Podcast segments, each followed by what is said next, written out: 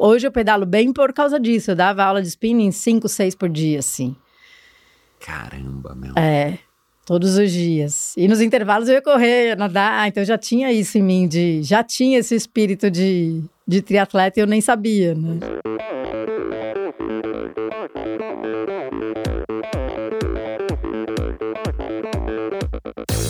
Hi, this is Brett Sutton. Eu sou a Vivi Faveri. Olá, aqui é o Emerson Fizerbem. Sou o Nicolas Sessler. Aqui quem fala é a Vitória Lopes. Aqui é o Thiago Drius. E esse, esse é o Endorfina Podcast. Podcast. Good luck to all this season.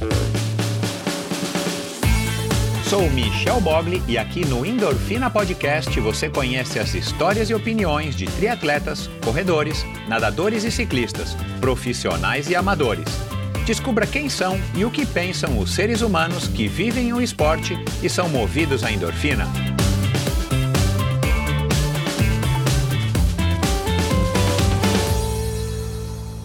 Olá, seja muito bem-vindo a mais um episódio do Endorfina Podcast. Esse e todos os episódios são editados pela produtora Pulsante e esse episódio foi gravado no estúdio aqui no coração do Itaim.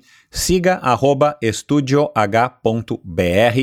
e informe-se a respeito aí da locação de um estúdio com os melhores equipamentos e uma super mão de obra qualificadíssima para atender às suas necessidades, às suas demandas de vídeo, de áudio, podcast, lives, webinars, o que quer que você seja, que você precise de um lugar com qualidade de equipamento para equipamentos para gravar o seu conteúdo, entre em contato então com estúdio, arroba estudioh.br. Bom, começando aqui mais um episódio do Endorfina Podcast de 2024. Seja muito bem-vinda, seja muito bem-vindo. Para mim é um prazer contar com a sua audiência. E, aliás, né, o começo do ano começou bem. Comecei aqui com a, com a Raíza Golão. Terminei com o Hugo Farias e comecei o ano com a Raíza Golão. Que maneira mais bacana aí de terminar um ciclo e começar um novo ano dentro aqui do Endorfina Podcast. Espero que você tenha curtido esses episódios, o episódio também da semana passada com a Alessandra Cima, uma mulher fantástica que está nadando aí os canais e as travessias, os, os corpos d'água mais desafiadores do planeta e com uma atitude, uma, uma relação com o esporte que é muito legal. Ela que mora em Dubai. Se você não ouviu, esse episódio, vai lá e ouça Alessandra Cima, C-I-M-A, que você com certeza vai curtir, vai se surpreender e principalmente você vai aprender muita coisa, vai se inspirar. Afinal de contas, esse é um dos objetivos aqui do Endorfina, se não o principal. Mas, por falar em inspiração, eu, né, você já viu que o episódio de hoje é com a Thelma Damélio, que é casada com Luiz Navas, que já teve por aqui, já faz alguns anos, o treinador Luiz Navas. E a história da Thelma é fantástica, é uma mulher incrível. Aliás, ela teve faz pouco tempo no Estema Podcast, que também grava os seus, os seus episódios aqui no estúdio. E, mas eu fiz uma abordagem aqui um pouco diferente, a gente acabou falando um pouco menos de triatlon e mais da vida, do, da ligação da Telma com o esporte, da importância da gente ter aí o esporte também como uma ferramenta não somente de autoconhecimento, mas também de autoafirmação, uma ferramenta de autocontrole, uma ferramenta de, auto, é, de autoestima. E a história da Telma é uma história que, num primeiro momento, você vai perceber aqui pela introdução, que é uma história marcada aí por diversos traumas e problemas, mas é uma história de vitória, é uma história muito otimista, porque a Thelma conseguiu superar e vem superando todos esses problemas que quem não tem, né, problemas na vida, e ela vem superando graças ao esporte, graças a uma estrutura familiar muito forte que ela construiu junto com o Luiz, que é seu marido e parceiro também de negócios. Então foi uma história muito legal, um privilégio. Aliás, Thelma, muito obrigado mais uma vez por ter topado aí se abrir tanto e, e poder passar um pouco da sua vida, das suas experiências de uma maneira bem bacana, uma maneira bem otimista e uma maneira onde a gente possa de fato é, ouvir, se inspirar e aprender e, e se energizar aí com a sua energia, que a sua energia é uma energia que transborda, que, que, que enfim, que, que exala é, essa força aí para quem está com você, principalmente eu que tive aí na mesma sala, frente a frente aqui com, com você. E aí a gente falou, claro, falamos de Kona, que ela teve lá agora no ano passado, falamos de vidas passadas, falamos de problemas na infância, dificuldades de relacionamento, espiritualidade, é, disciplina, o papel do esporte, como eu falei agora, né, como um, um instrumento de autoconhecimento, de superação. Né? Ela é uma mulher de uma força enorme, como eu falei, e, e enfim, vocês vão, acho que vocês vão é, compactuar aqui comigo depois de ouvir esse episódio. Se você já ouviu o episódio dela no Estema, se liga aqui nesse agora, porque você vai ouvir aí um outro lado da Thelma. E quero agradecer aqui, primeiramente, ao, ao Milcar Altemani, o Mica, que já é também um convidado de endorfina, foi, já passou por aqui o convidado de endorfina, um dos, dos, dos episódios é, mais ouvidos até hoje, ele que me indicou a a Thelma, e agora mais recentemente a Karine Machado, que é ouvinte, é assídua do Endorfina Podcast. Muito obrigado, Karine. E foi a Karine, então, que fez a ponte diretamente aí com a Thelma, logo antes dela embarcar para Kona, e nós marcamos, então, esse, essa gravação para o finalzinho do ano passado, já quando ela já estava de volta, inclusive, de umas férias. E só quero fazer aqui um, um, um adendo. Durante a nossa conversa, eu quis citar a Luísa Cravo e eu me enganei, não me, não, não me lembrei do nome da Luísa. Enfim, Luísa, desculpa, mas é, a Luísa Cravo também é uma convidada de endorfina. Ela foi uma triatleta é, super dedicada, de primeira grandeza profissional, e depois da maternidade ela optou então em se tornar somente uma corredora, depois de um período quando ela é, se dedicou somente e exclusivamente à maternidade, e hoje ela é uma corredora aí também, que vem se dedicando não somente a, ao filho dela, mas à corrida, ao esporte, e agora ela parece que ela vai voltar aí também, inclusive, a exercer a profissão dela, que é a advogada. Mas, enfim, feito esse aviso aqui, Quero só lembrar todo mundo, vá lá no endorfinabr.com, que é o meu site, lá você se informa a respeito do Apoia-se, como é que você faz para contribuir financeiramente com esse projeto, e eu venho falando, esse projeto depende sim dos patrocinadores, por exemplo, como a Bovem, que é patrocinadora do Endorfina aí desde o comecinho aí desse ano. Novamente, a Bovem que volta, que é uma empresa aí de energia, de comercialização de energia elétrica, é, mas também depende sim é, de você, de vocês que sentem, que gostam do endorfina, que consomem o endorfina, que aproveitam o endorfina da maneira como ele deve ser aproveitado, né, para nos inspirar, para trazer um pouco aí de reflexão para o nosso dia a dia e aprendizado, sem dúvida nenhuma. E se você curte o endorfina e você pode contribuir financeiramente, não se acanhe, vá lá no endorfinabr.com. A partir de 30 reais por mês você clica no botão de apoio, se você se informa. A partir de 30 reais por mês você já vai estar tá fazendo uma grande diferença para esse projeto. Então, é endorfinabr.com, onde você também tem um link direto para o meu perfil no Instagram, para o meu canal no YouTube, onde você também pode assistir a essa conversa e lá você encontra então informações também a respeito de cada um dos convidados, as suas redes sociais, dos seus sites, é, links para assuntos que foram conversados, às vezes outros podcasts, como no caso aqui desse com a Thelma, o Estema. Então, não se esqueça, endorfinabr.com. E vamos lá então para mais um episódio do Endorfina. Notem que a introdução acabou ficando um pouco longa porque eu quis passar por diversos aspectos importantes da vida da Thelma para que você já se coloque aí no astral, você já se coloque então aí na mesma página de quem é essa mulher incrível, incrível, essa mulher de uma força gigantesca, uma pequena gigante, porque ela é pequenininha, você vai lá no meu Instagram, você vai ver, ela é baixinha, mas tem uma força enorme, uma força é, descomunal, e é isso que você vai conhecer e ouvir agora. Afinal de contas, quem é que não gosta de uma boa história, não é verdade? Ela nasceu em São Paulo, no Amparo Maternal, uma instituição de apoio a gestantes em situação vulnerável. Com poucos dias de vida, foi adotada por um casal cuja mulher havia perdido o filho no parto. Quando tinha quatro anos de idade, seus pais adotivos se separaram. O divórcio foi litigioso e bastante traumático. Seu pai tornou-se então ausente. A situação financeira fez sua mãe voltar a trabalhar e estudar. Assim, ela e seu irmão mais novo foram criados pela avó materna, Dona Cida, uma mulher simples na época analfabeta e dona de uma força imensurável.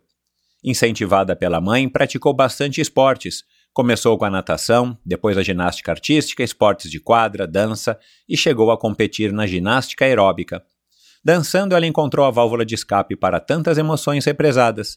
Na época, também tocava piano, onde ficava por horas, isolada em seu mundo. O movimento, a música e o esporte assumiram um papel importante e muito especial em sua vida. Aos nove anos de idade, descobriu que era adotada e seu mundo caiu. A sensação de ter sido enganada e as dúvidas pesaram sobre ela. Nessa mesma época, sofreu um abuso sexual e novamente veio o sentimento de culpa e medo. Na adolescência, teve a primeira crise de depressão e anorexia. Prestou vestibular e passou em educação física e jornalismo. Optou pelo segundo, pois, segundo seu pai, com educação física ela morreria de fome. No meio da graduação, descobriu que gostava mesmo era de trabalhar com o movimento e esporte. Matriculou-se em educação física e cursou então as duas faculdades enquanto trabalhava. Problemas de relacionamento com a mãe a fizeram sair de casa com 21 anos de idade. Estudava de manhã e dava aulas de ginástica o resto do dia. O dinheiro dava para o básico e muitas vezes pulava uma refeição para ter como pagar suas contas. Foi difícil, mas libertador. Seus finais de semana eram preenchidos com esporte e ela geralmente pedalava e corria. Viveu um relacionamento sério e, com o casamento marcado, descobriu a traição, o que lhe feriu a alma. Em 2004, então com 27 anos de idade, decidiu morar com o pai e, para evitar conflitos quando ele chegava alcoolizado em casa, voltou a nadar.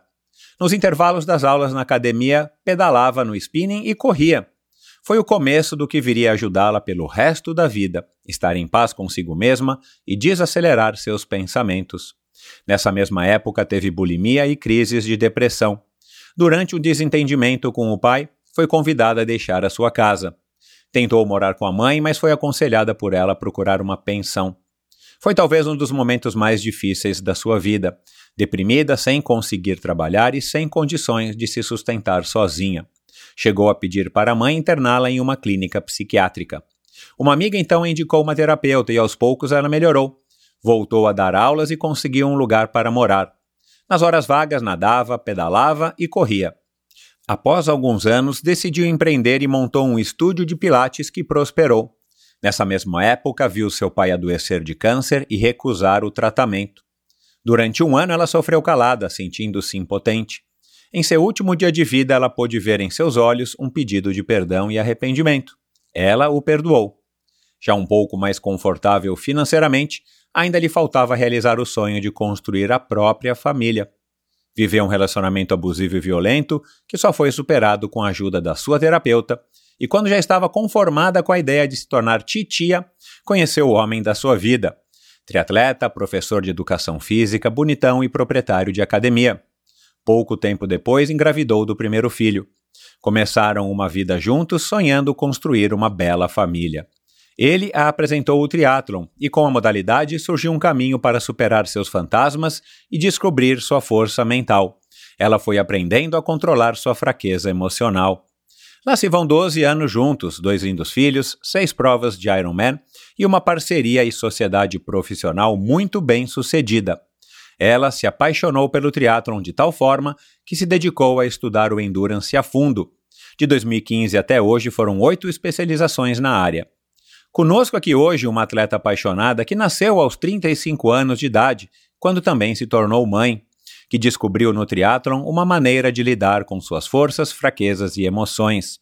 A cada competição ela aprende que é capaz de enfrentar qualquer dificuldade, mesmo sentindo medo, e que, assim como na vida, quando tudo parecer perdido ou errado, se a cabeça for resiliente, teremos força para aguardar, dar certo e atingir nossos objetivos. A treinadora durona e futura nutricionista para quem o esporte é muito mais do que apenas métricas e resultados. Thelma D'Amélio, seja muito bem-vinda. Muito obrigada. Uma das introduções mais longas do ano já bateu o recorde. Talvez a convidada mais baixinha, mas com a história Grande. grande e bonita, né, Thelma? Muito obrigado. Para mim é um prazer ter, ter você aqui. Para mim foi uma, uma grata surpresa quando me sugeriram, né, você. Você tinha acabado de participar do, do Estema, né, que a gente gravou aqui mesmo, nesse, que eles gravaram aqui mesmo nesse estúdio, aqui no estúdio. E aí eu falei, cara, que legal, porque eu já vou ter mais conteúdo, né, para para ouvir e, e preparar essa nossa conversa e me preparar para essa nossa conversa de hoje. Então, muito obrigado. É, como é que tá? Tá tudo bem com você pós-Cona? Tá feliz? Tá realizada? Tô, tô. Foi um ano bacana? Foi um ano difícil para todo mundo, né? Eu acho que esse ano foi um ano pesado, não, não sei, uma energia pesada, mas sobrevivemos.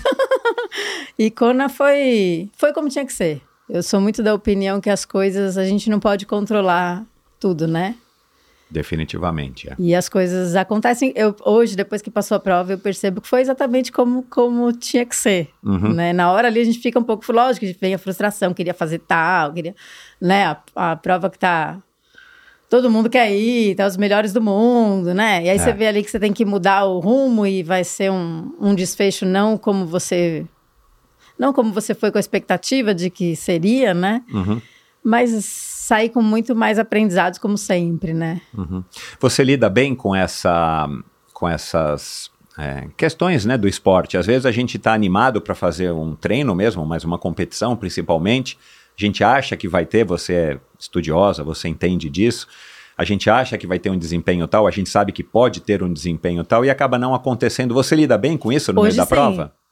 Eu acho que isso tem muito a ver com o tempo que você está no esporte, né? Eu vejo hoje pelos meus atle- atletas que eu chamo de alunos, porque eu acabo ensinando muitas coisas, né? Claro. E essa geração de hoje, eles querem resultados para ontem, né? Porque é a geração que você põe lá no Google, você já sabe as coisas, enfim, você, o relógio te mostra o que você tem que fazer. E eu procuro mostrar para eles, meu, muitas vezes você tá treinado, tá tudo certo e não vai acontecer tudo bem. Você não Exato. pode sair frustrado. Uhum. Você tem que tirar tudo, você tem que tirar o que foi bom e o que foi ruim, né? Uhum. Nem sempre vai ser redondo, muitas vezes não vai ser. Então eu sempre procuro fazê-los irem para a competição com essa perspectiva. Se tudo der certo, vai acontecer X, se tudo der errado, pode acontecer Y, que como que eu vou lidar com essa situação, né? Uhum. Eu acho que é isso que, você- que é o bacana no esporte, né? A vida é assim. Exato, é. Às vezes vai dar certo, às vezes vai dar errado, e você não pode querer se matar porque deu errado, né? Não, e tem que ter esse jogo de cintura de você lidar com a situação ali no momento, né? Você tá competindo, você tá nadando, pedalando, correndo, e de repente você tem que mudar a estratégia Sim. de alimentação, de Sim. ritmo, enfim. Sim, a Lincoln mesmo. Falei, não, beleza, teve vários perrengues no caminho ali. Aí na hora que eu me acidentei, na hora eu pensei, meu, eu vim até aqui, eu gastei um puta de uma grana, eh, anos de treinamento e horas sem estar com os meus filhos porque eu tô treinando. Eu vou desistir? Eu não vou, vou terminar em 15 horas, mas vou terminar, né? É. E vou sair feliz por isso, não frustrada, tipo, ah, eu queria fazer 11 horas e fiz X. Isso não é importante, né? Eu acho que isso tem mais a ver com a maturidade. Você vai mudando a perspectiva da- É. das coisas. Não, e tem uma coisa, né, que eu também, eu, eu gosto de pensar isso, e, e quando eu competia bastante, eu pensava muito nisso. Embora é, seja, quando você é profissional, um trabalho, um- uma obrigação no sentido profissional, mas assim, você está fazendo uma coisa para a sua saúde, você está viajando para um lugar legal, quer dizer, você está Você tem a oportunidade de pagar uma grana que muita gente não pode. Você está É. fazendo o que você gosta, no lugar que Então, você assim, quer. claro, né? podia ser melhor se você não está tendo o resultado que você quer, mas curte, curte aquele momento, porque você já está lá, né? Exatamente. Essa história de parar, eu parei até hoje duas vezes é, na minha carreira, mais de 150 provas. A primeira foi num biathlon, dessas provas de 15 minutos. Eu estava super ofegante, tinha nadado muito, a- a- muito mais rápido do que eu deveria ter nadado. Assim, no, primeiro, no primeiro quilômetro eu parei. Aí, assim, dois segundos depois eu estava arrependido É. e não voltei. E depois eu parei numa prova de, de dois terços de Ironman antes do, do entre o meio Ironman do Brasil e o Ironman voltar para o Brasil, isso no ano 2000. Eu parei numa prova porque eu estava definitivamente morto, quebrado. Assim, quando não me fisiologicamente não dá, É. né, é uma coisa. Agora, quando é a sua cabeça que tá te sabotando, é outra É, coisa, né? é, quando é. seu ego que, que ah, não, não, não. Olha, eu era profissional, eu fiz um teatro no Rio de Janeiro, tinha umas provas muito legais no Rio de Janeiro antigamente. E eu lembro direitinho, eu saí da água super bem, eu nadava bem na época e tal. E aí comecei a pedalar, fui passar a Serra de Grumari e furou meu pneu, né? E aí eu não sei o que, que houve, não me lembro agora, mas eu enchi o pneu, troquei o pneu, eu enchi o pneu. E só que o pneu foi murchando, a cada X quilômetros eu tinha que parar e encher. Então eu passava e era ultrapassado várias vezes na prova, né? E depois ninguém entendeu, porque na hora ninguém pergunta, não tive um resultado que era para eu ter, mas eu terminei a prova feliz, né? Sim. E aí um, um- alguém falou, pô, o que que houve? Que toda hora você estava me passando, aí eu passava, você me passava. Cara, furou o pneu, por que você não parou? Eu falei, ah, bom, primeiro como é que eu vou vir da onde eu estava até aqui, né? Que eram, ainda eram duas transições. E segundo eu falei, cara, fiz um treinão. Fiz vários sprints, treinei, enchi o pneu pra caramba. Exato, exato. Aprendi a trocar pneu mais rápido. eu sou dessa opinião. Tudo você tem que ver o copo mais cheio, né? Exato. Senão é. você se frustra. Tenho tantos exemplos de gente que vai com muita sede ao pote e aí vende tudo. É. Eu, eu peguei muita gente assim, né? Assim, como eu estou há muitos anos no esporte, eu peguei muita gente que achava que tinha que ter um desempenho melhor do que tinha, não se questionava por quê, né? Não, não se questionava sobre treinamento, sobre dedicação, mas não, mas eu acho que só de olhar, né? Ah, eu sou mais alto que você, eu tenho que ir melhor que você. Sim. Por quê? E aí, de repente, a pessoa vai se frustrando, né? Sim. A questão de alinhar expectativas, né? Sim. E aí a pessoa para e depois pega um bode, ainda É. fala, pô, você ainda tá no triatlon? É. pra que isso, cara? Esse negócio, né? Exatamente. É, mas enfim, o esporte, o esporte também dá essa possibilidade pra gente, né? É, aprender e lidar com esses nossos defeitos e frustrações, que de novo é uma é uma e, e você acho que é a prova viva disso. Eu quero falar sobre isso, mas assim é uma é um como se fosse um simulado da vida de uma maneira mais acelerada e voluntária, né? Porque a gente escolhe praticar esporte porque quer, Sim. né? Mas talvez esse seja um dos grandes baratos e que eu aqui tô há quase sete anos aqui ouvindo histórias que me inspiram também com pessoas como você que resolveram voluntariamente fazer esporte e, e, e abraçar isso e aprender Sim. através do que o esporte proporciona. Mas antes da gente falar um pouquinho mais de esporte, que é o nosso tema aqui, é, o Luiz ainda está criando galo Puta, gigante. tá, meu. Tem até o Instagram, depois te passo o Instagram. Chama Criatório Navas, é firme e forte. Caramba, meu. Mas é mais o irmão dele que Ele toca. começou é. como um hobby, assim, ele é muito empreendedor, né? Então, vocês são, né? Porque você E, também é. é, e aí ele viu um belo dia na internet, nossa, vem ver isso aqui, esse negócio de galo índio gigante, custa tanto, olha, saiu no Fantástico, sei lá eu aonde, e começou a criar, e hoje ele é uma das referências do negócio. Olha, cara, que legal. no começo eu não botava muita fé, assim, mas ele foi, com- já faz anos, né? Então, meu. Agora ele é um dos, dos mais renomados, assim, da área lá, do- nada a ver com esporte, né? Então, cara, que legal. Mas ele meu. fala que a terapia dele, é- eu acho legal, acho saudável isso. É importante você sair um pouquinho do, do seu mundo de todo dia e fazer um negócio nada a ver. Ele vai lá, ele se diverte, ele fica horas olhando os gatos. É uma terapia, né? Tá, tá, tá curtindo. Esse episódio é um oferecimento da Bovem. Quer reduzir em até 30% os gastos de energia de sua empresa? Fale com a Bovem. Há mais de 10 anos no mercado, é líder na migração de empresas para o mercado livre de energia. Com uma equipe especializada e tecnologia de ponta, a Bovem oferece as melhores soluções energéticas para o seu negócio, reduzindo custos sem necessidade de investir em equipamentos. Não deixe sua empresa ficar para trás. Descubra as vantagens de ser livre com a Bovem. Bovem, de energia ela entende. Você já falou um pouquinho aí de Kona, né? Que foi aí o, o que mais aconteceu aí no. Nós estamos gravando esse episódio no finalzinho de 2023, né? Ele está indo ao ar só em 2024, então foi um ano é, que terminou com uma experiência muito bacana. Agora, só para encerrar esse assunto de Kona, eu gosto de perguntar para as pessoas.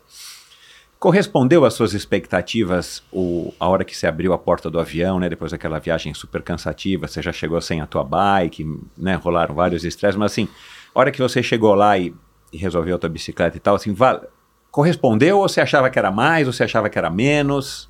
Não, correspondeu sim. Porque é o que eu falei antes, né? Eu nunca tive essa coisa, a grande maioria dos triatletas, nossa, eu quero ir pra Kona, eu sonho ir pra Kona. Eu nunca tive isso de, ah, o meu sonho, meu, meu objetivo final é ir pra Kona. Eu nunca tive isso. E eu fui pra lá acompanhar meu marido quando ele foi fazer a prova lá, né? Então eu já conhecia o lugar, já sabia. Mas eu não tinha esse sonho, mas eu sabia que era possível. Pela minha dedicação, pelo que eu treino, pela minha entrega, poderia acontecer, como poderia não acontecer. E se acontecesse, ia ser muito legal, ia ser a coroação de, de muitos anos de, de dedicação, mas não que seria a finalidade, o fim, né? Uhum. Então, eu curti sim nesse sentido, assim, de, meu, eu mereço.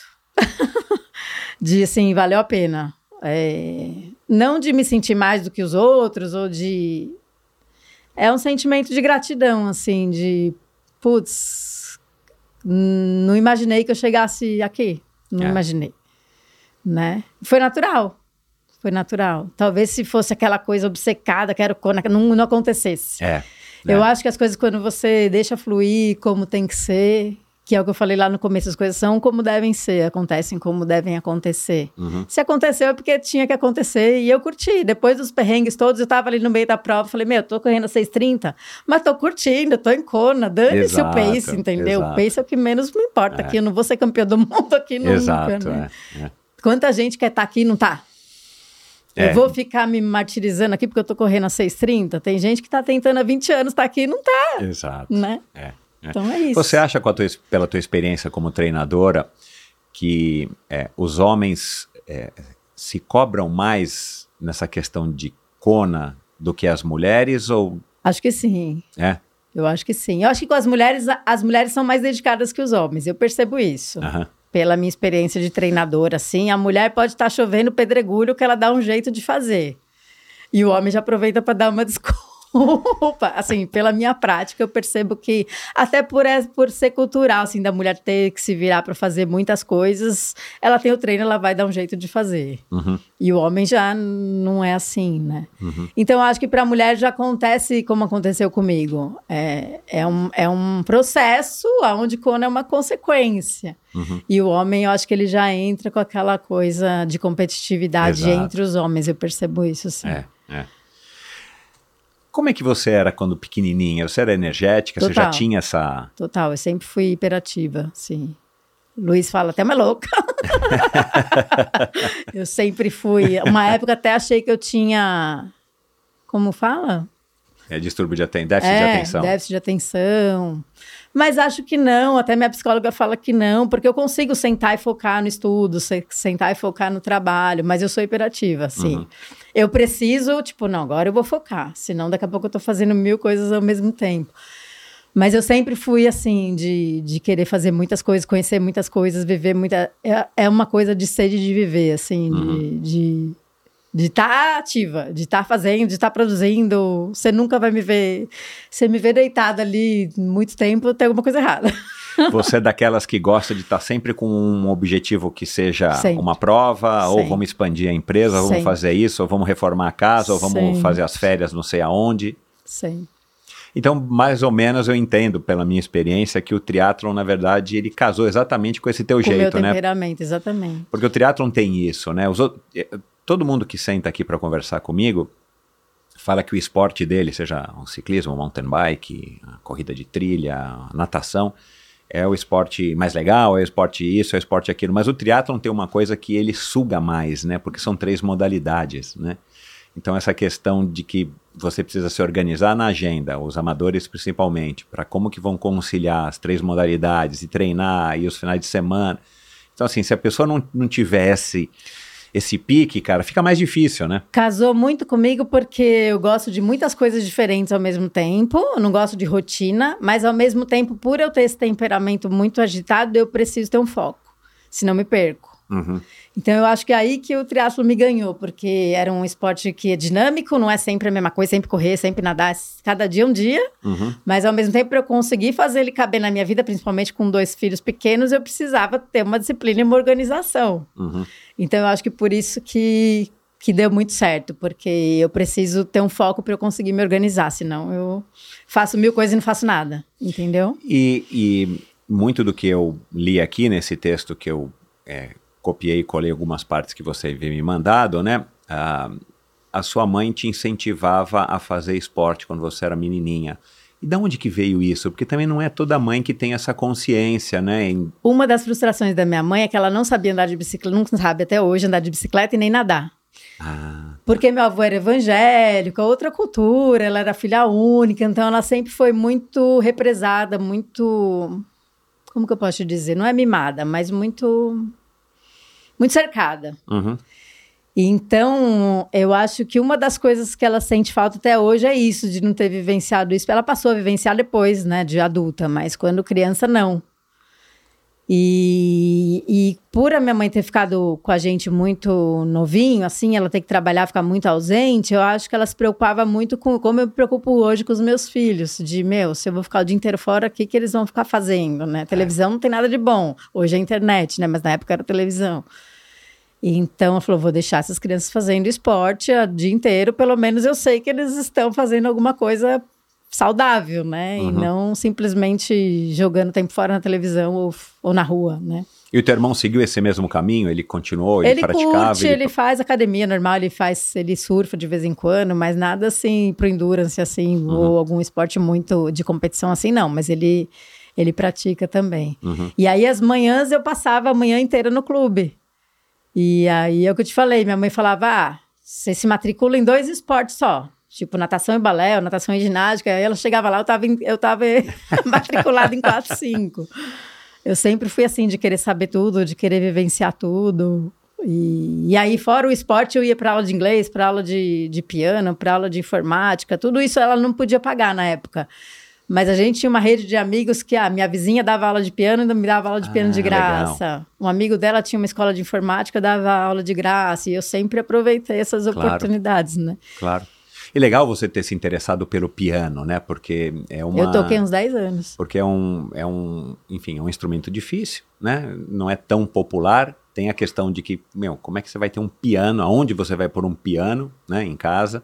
E eu aprendi com a minha mulher que também foi aprendeu piano, né? Não é pianista, mas é, piano é diferente do, do sintetizador, do teclado X lá, né? Não é a mesma coisa. Não sabia, né? Eu achei que tudo que tivesse teclado era a mesma coisa, Sim. mudava só o som e tal. É, mas interessante, e por que, que você se interessou pelo piano? Assim, o que, que você via no piano que. que... Então, nessa época, é, eu passei algumas dificuldades familiares e tal, e eu não colocava essas coisas pra fora, né? A criança é muito assim, criança não racionaliza nada, né? É. Você só esponja, você vai só esponja, só vai assimilando aquilo, e uma hora aquilo. Então foi o meio que eu encontrei de extravasar, assim. Eu sentava no piano, a minha vizinha começou a me dar aula escondido, porque a minha mãe falava: ah, seu pai não vai querer pagar, eu não posso pagar, então esquece, né? Aí a minha vizinha falou: Não, eu te dou aula. Ela viu que eu tinha talento, provavelmente, né? Eu vou te dando aula e depois você chama sua mãe para ver uma audição. Tal. E eu fui fazendo aula escondido e fui melhorando. Aí um belo dia a gente chamou minha mãe para ver. Pra me Ah, ver que legal. tocando. E aí a gente. Ela conversou com meu pai na época, não lembro, eles deram um jeito de os dois pagarem uma parte, não sei. E aí foi. E Aí eu, eu era muito auto- autodidata também. Eu comprava as partições e ia estudando em casa. Eu ficava horas, horas, horas, horas. Que legal. Ficava três horas tocando sozinha, assim. é. Era Que meu legal. momento de. A música é muito. É emoção pura, né? Era o Então. momento que eu conseguia pôr emoção pra fora, assim. Sem. Não, e você, eu, eu né, você me corrige se eu estiver errado, mas o piano você também tem que ficar. é, você tem que se concentrar, né, naquilo ali. Então Também talvez era uma maneira nisso de daí, você, Era tipo. uma maneira que eu conseguia me concentrar, exatamente. Aí você fica naquele teu mundo ali e dá uma, uma é. desligada das confusões Exato. do mundo externo, né? Exato. Pensando nesse, nesse ponto aí, é, é outra coisa que apareceu na minha vida para me ajudar a ter um foco ali no momento, sem dúvida. Você vê, né? a- apesar de ter tido uma infância complicada e tal, é, tudo estava caminhando para dar certo, né? Porque você vê, você tinha uma relação legal com os esportes, que toda criança deveria ter, né? E que bom que você teve essa possibilidade, mesmo num lar é, é, é, bagunçado. E, e aprender a tocar um instrumento, né? Porque isso é uma luta lá em casa e, e minha filha mais velha tentei e não deu certo, tentou vários, vários instrumentos e, e abre muito a cabeça, expande a, a questão cognitiva, Sim. de concentração. é. E já é também mais ou menos uma simulação do esporte. Você tem que ficar treinando, treinando, treinando, treinando para acertar a música, aí você erra a nota, Errou, volta. você faz de novo, errou, Errou, faz vai de novo. novo, exato. né? Uma repetir, coisa bem- repetir, repetir, é isso aí. E você toca piano ainda hoje? Putz, então, eu vendi meu piano depois que meus filhos nasceram. Me arrependi. Trocou piano por um berço. Foi mais ou menos assim. A casa começou a ficar pequena com piano, berço, bicicleta, rolo. Aí eu vendi, mas eu me arrependi. Eu sabia que eu ia me arrepender. Um dia eu volto. É, porque é um. é, a, minha mulher fala a mesma coisa, porque é, é uma- é um instrumento tão legal, cara, assim. Tocar eu não sei porque eu não sei tocar, mas de ouvir é tão gostoso, É. cara. É uma coisa tão, É. tão legal. E até para as crianças seria bom. Né? E o teu irmão, como é que ele. A tua relação com ele também diante desse cenário em casa confuso, separação e tal, você também era meio mãe dele ou. Não. Na verdade, assim, é, meus pais separaram, a gente tinha. Eu tinha quatro anos, meu irmão tinha dois, né? E aí, na época, a minha mãe teve que voltar a trabalhar, voltar a estudar, porque meu pai não quis ajudar com nada, assim, foi uma, uma, uma fase bem difícil. Então, meu pai. Ele proibia os meus avós de falarem com a gente, de ajudar para ajudar com supermercado, coisas assim, para a gente comer. Ele, ele proibia, tinha que ser escondido. Então foi uma fase muito complicada.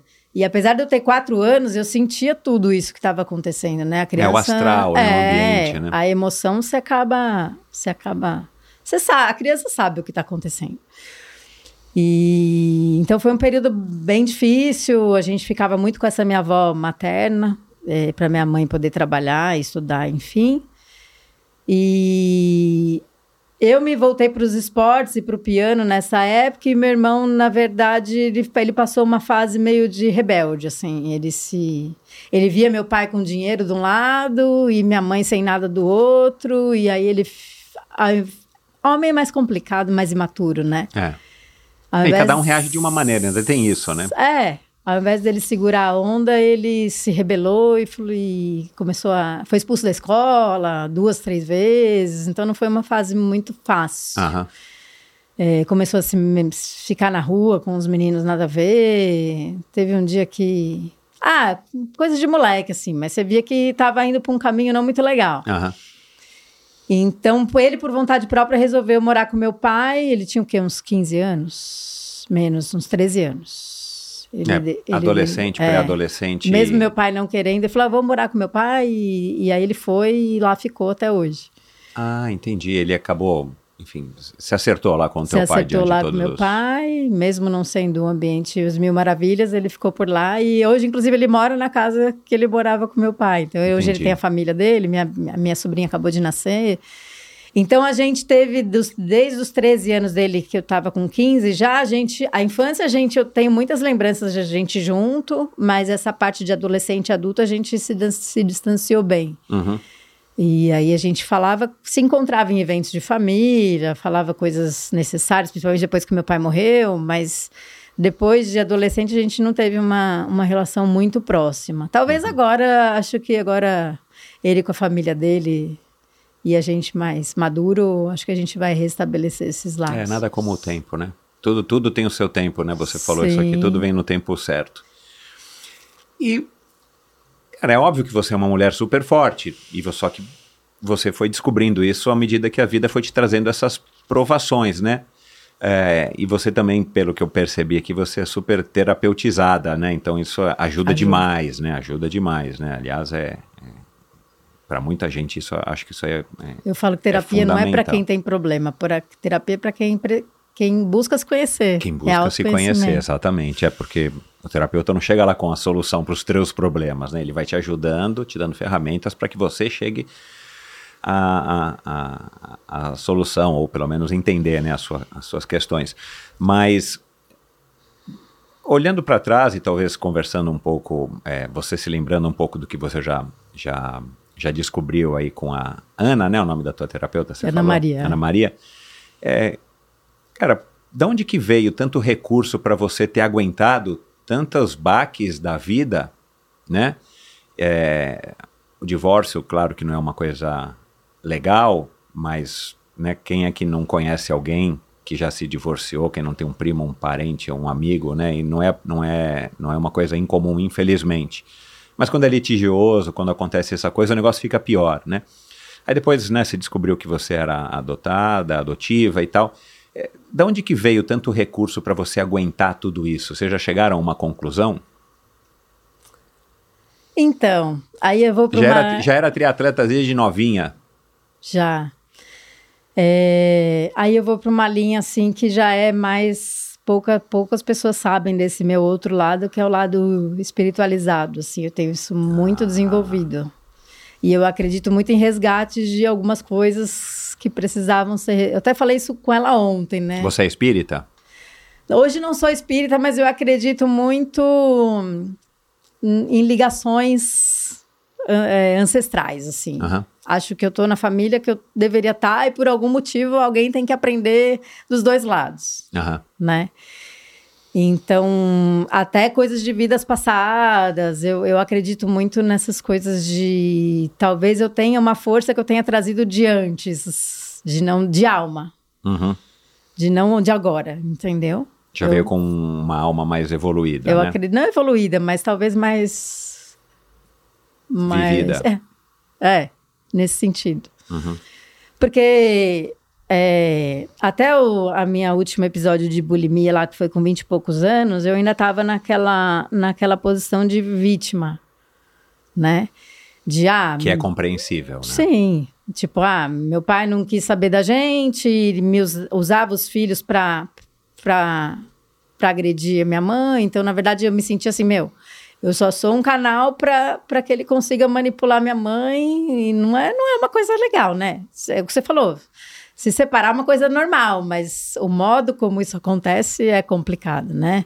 De você é, proibir os próprios pais de levarem comida para os seus filhos. Como assim? Você é pai, né? Você é pai, você sabe que isso é. é- Exato. é. Não dá pra entender. Hoje eu sou adulta, eu racionalizo, mas quando você é criança, você, você simplesmente sente, eu não tinha que estar aqui. Era esse o sentimento que eu tinha, não- eu não tinha que estar aqui. Né? Meu pai me usa para agredir minha mãe, não quer me ajudar com comida. Isso foi até adulta, assim, né? E aí o episódio dele agredir minha mãe, é, fisicamente, foi difícil. E aí ele, é, minha mãe chegou em casa desfigurada, com óculos dentro do rosto, falando que tinha batido o carro. Mas eu, com quatro anos de idade, eu sabia que não era. Eu sabia, não, não me pergunte como, mas eu sabia o que tinha acontecido. E aí você olha para aquela pessoa, putz, é meu pai, o que, que eu faço com isso, né? Acabou de agredir minha mãe, e é complicado. Foi, não foi muito fácil, assim. Então, a- a- o sentimento que eu tinha era de inadequação, assim, eu não tinha que estar aqui. E esse sentimento eu levei comigo até uns 25, 30 anos de idade, né? Então, por isso veio a anorexia, eu fui internada, eu quase morri. E minha mãe achava que eu estava fazendo aquilo para agredir ela de alguma forma. Chamar atenção. Chamar atenção. Isso. E aí ela me mandava ir para psicóloga e eu não ia. Eu lembro que ela me dava o endereço da psicóloga e eu fingia que eu estava indo, mas não ia, porque não era chamar atenção. Até hoje eu não sei explicar, mas eu acho que é, tipo, olha para mim, é chamar atenção não no sentido pejorativo, mas chamar atenção no sentido meu, eu existo, né? É. Eu tô precisando de ajuda. Exato, é. É, Eu acho que é mais nesse sentido. Eu preciso de ajuda, eu tô com problemas. Isso, Né? Você isso. também tá, mas eu também tô. Eu preciso de alguém para me ajudar e a gente recorre aos pais. Isso. A gente sabe disso depois que a gente se torna pais, né? Pais e mães, né? E aí eu me sentia muito impotente porque minha mãe não tinha dinheiro para nada, meu irmão já tinha saído de casa e ido morar com meu pai, aí eu via meu pai com dinheiro de um lado, minha mãe sem nada do outro, e eu ali no meio do caminho. E eu também não podia ajudar muito porque eu tinha 14, 15 anos de idade na época. E chegou da gente não ter nada para comer, assim, de abrir a geladeira e não ter nada. Eu lembro que eu tinha um namoradinho na época que ele falava: Meu, a gente vai para sua casa comer miojo de novo, porque era o que tinha para comer na minha casa, por algum tempo, assim. E ao mesmo tempo que eu tinha dó da minha mãe, eu não tinha o que fazer. E aí meu pai do outro lado falava: Ah, vem pra cá. Você vai ficar aí com a sua mãe comendo pão com banana? Nessas palavras. Mas não é porque ele queria que eu tivesse lá. Claro, ele quer machucar sua Ele mãe, queria ele machucar queria minha mãe. pegar as crianças, é. Então, a minha vida inteira foi assim. E aí, um monte de emoção ali que, se, né, uma hora se escapa. E aí, foi para esse lado aí da anorexia. Eu simplesmente parei de comer. E eu cheguei a pesar 35 quilos. Hoje eu peso 47. Nossa, Thelma. E foi um belo dia que eu tava no carro com a minha mãe, assim, eu desmaiei no carro, porque eu não tinha mais energia para ficar em pé. E aí eu fui internada e o médico chegou a falar para minha mãe que, eu, que provavelmente eu não ia resistir. Isso eu tinha 16 anos. Caramba, meu. 16 anos. E era uma época que, é claro, né, não tinha espaço pro esporte, você não tinha cabeça, não, né, não... Essa época não estava fazendo nada, eu estava em depressão. Já tinha feito muitos esportes, tinha sido bailarina, já, mas essa época era a época que eu estava na fase de entrar para a faculdade, prestar vestibular e tal. Isso daí também acho que pesou um pouco dessa coisa de não ter certeza do que você quer fazer. É uma época ingrata, né? Para os homens, necessariamente é ingrato essa fase, né? Para as mulheres dá a impressão que nem, nem para todas, mas a adolescência é uma fasezinha complicada, né? Mas ainda se você tá numa fase adolescente que você tem uma estrutura melhor, né? Isso que eu me preocupo com os meus filhos. É, toda família tem problema, toda família né, briga, tem seus perrengues, mas hoje a gente tem noção de que, meu, não vamos brigar, não vamos brigar na frente deles, né? Vamos Claro. discutir um negócio, vamos discutir ali. A gente toma um pouco mais de cuidado com, com isso, né? E eu me senti impotente, assim, eu via minha mãe falida, com uma, com uma empresa falida e sem nada para comer em casa. A gente ia tomar banho na vizinha, pra você ter ideia, porque não tinha luz para tomar banho.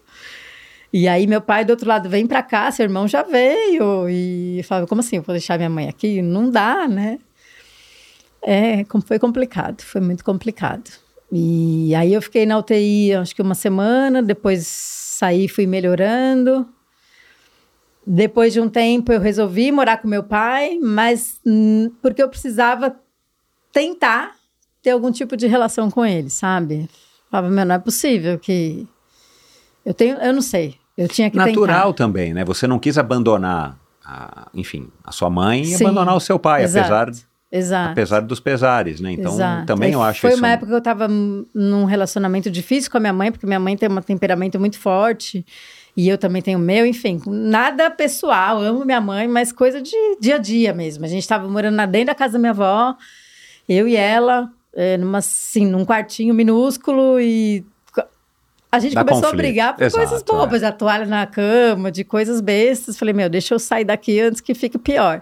E aí eu fui morar com meu pai e não foi nada fácil, meu pai era alcoólatra. E foi bem difícil, porque todos os dias meu pai chegava no mesmo horário alterado e falava um monte de merda, assim. E eu já ficava preparada, esperando aquele momento que ele ia chegar e, e falar um monte de coisa que não tinha nada a ver. Tipo, ah, você só tá aqui porque eu tenho dinheiro, você só tá aqui porque você é interesseira. é, Sabe? Isso machuca, né? Definitivamente, é. Eu faço ideia. Então não foi nada fácil. E aí que eu descobri o esporte. Nessa época que eu fui morar com meu pai, eu fiquei lá uns dois anos morando com ele. Descobri o esporte como terapia, na verdade. Não simplesmente como uma atividade física. Porque eu sabia que meu pai ia chegar às 5 horas da tarde. Eu falei, meu, eu vou, eu vou pra academia, vou, vou nadar. Do nada me deu vontade de nadar. Aí eu me matriculei na, na ACM lá. E aí eu ia pra lá e ficava rodando. Aí comecei, lógico, ainda tava muito tempo sem nadar, comecei com 50 minutinhos, passei para uma hora e meia, quando eu vi eu tava nadando três horas sem parar. Sem parar. Em A1, assim, mas aquilo me fazia tão bem. É, o meio aquático é fabuloso também. e os professores ficavam olhando do lado, que essa louca, nadando três, três horas sem parar. eu entrava pesado e saía leve, sim. E aquilo foi me fazendo bem, e aí que eu fui descobrindo aos poucos uma triatleta que Né? Que viria, que, Que que viria estava depois. dentro de você já, mas queria se tornar de fato É. alguns anos depois. E olha que eu não gosto muito de nadar, hein? Então, é, você me contou um pouco também, você teve alguns problemas, né, para nadar em águas abertas. Uma coisa é nadar três horas na piscina, né? Sim. Nossa, coisa mas é eu você saía de lá leve, leve. Eu ia todo dia, nadava duas, três horas, todos os dias. E eu já chegava em casa, pode vir o que vier, que... É, o esporte é muito bacana nesse É. sentido, né? É. Você, você...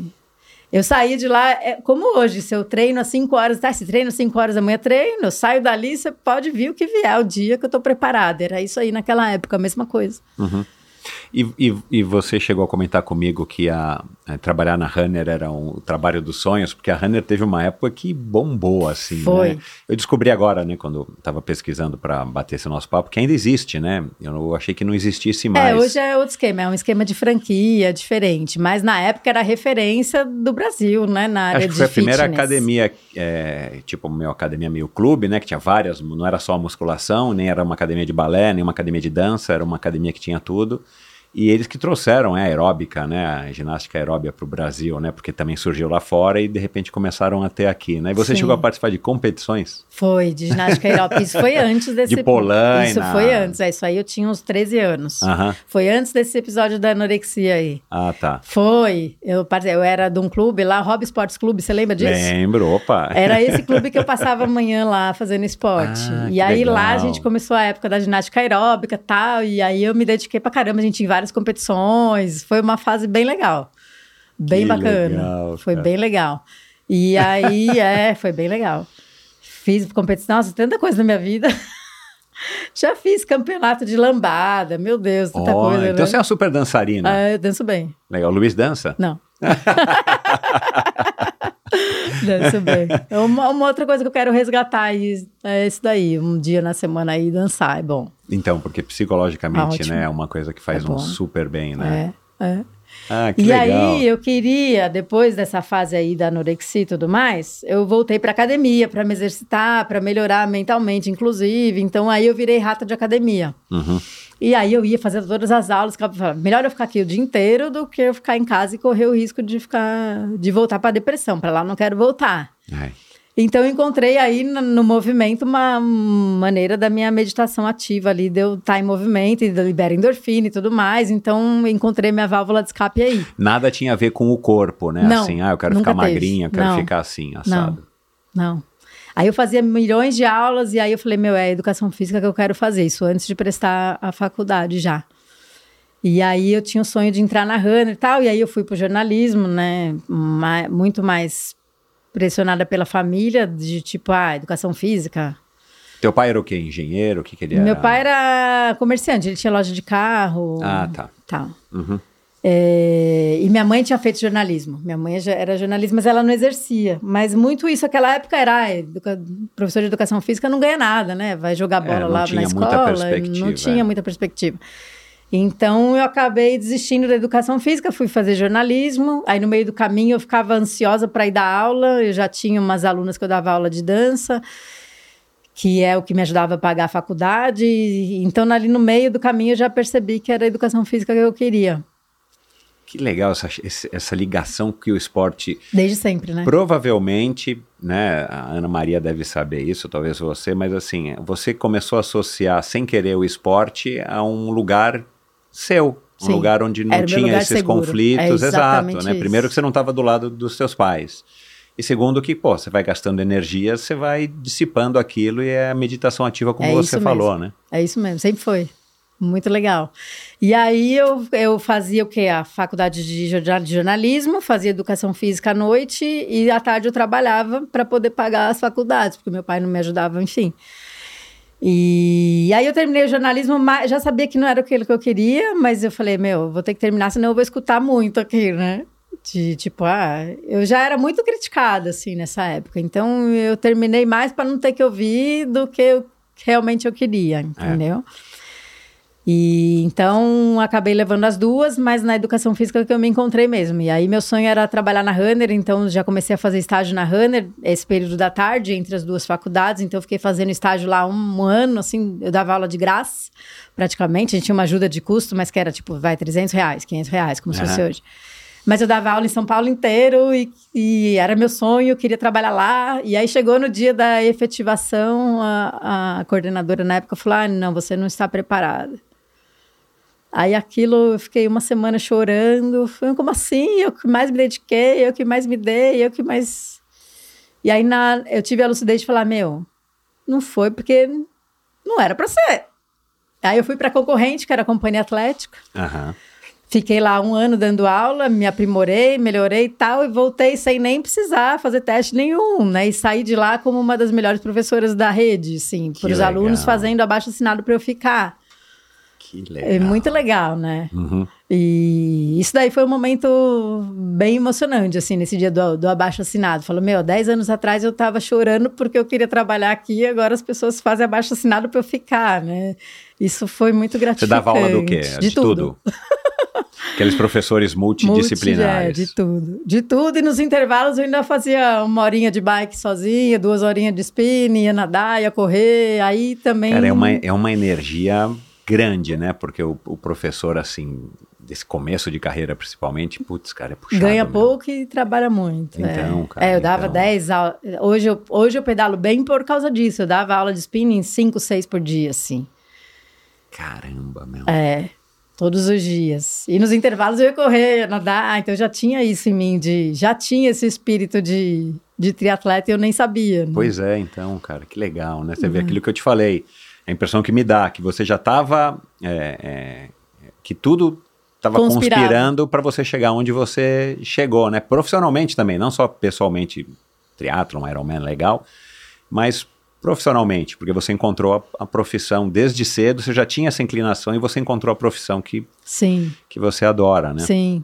Mas o mais legal na profissão, até hoje no triatlon, que eu falo, hoje me gratifica muito mais. Eu acho que o- é, a minha profissão, tanto quanto na, na época de ser professora de ginástica, quanto na época que eu tive os meus estudos de pilates, quanto agora, eu percebo que é, a minha profissão hoje eu uso muito como instrumento para ajudar as pessoas. Tanto é que hoje no triatlon, eu vou te contar que hum, eu já perdi a conta de quantas pessoas vêm me procurar é lógico que eu não vou citar nomes, mas assim, uma me procurou assim, ó, eu sou fulana, é, eu tenho um câncer no cérebro, eu não sei quanto tempo eu vou viver, até me emociona.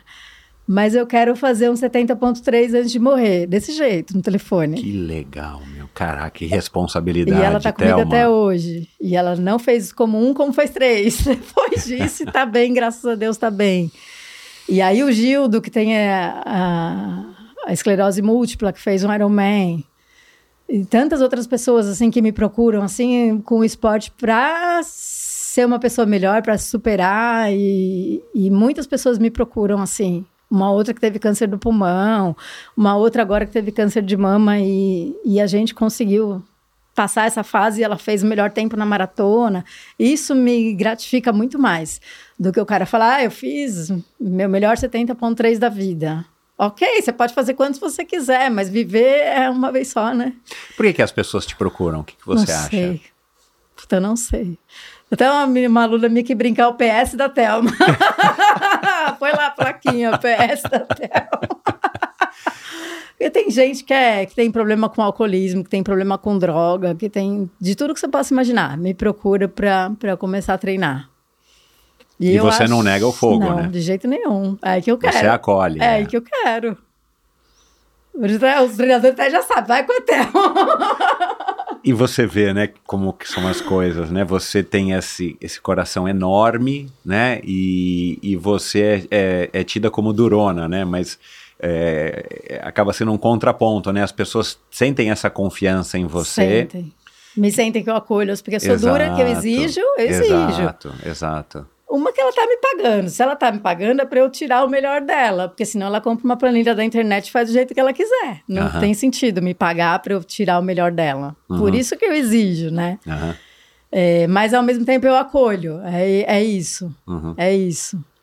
É, quem me conhece mais de perto sabe que é só a casca de durona, né? Que eu tive que acabar desenvolvendo ao longo da vida. Exato, uma carapaça, né? E o esporte me ajudou muito nisso, assim, é, o triatlon. Todos esses episódios aí que eu tive é, na vida é, é, me deixou com o emocional muito fragilizado, né? E o triatlo ele me ajudou muito nesse sentido, assim, de controlar o meu emocional. É, quando você tá ali no mar, ali, não dá pra você ser emoção, né? Você, você, você tem que chegar naquela boia, daquela boia você tem que chegar naquela e depende só de você.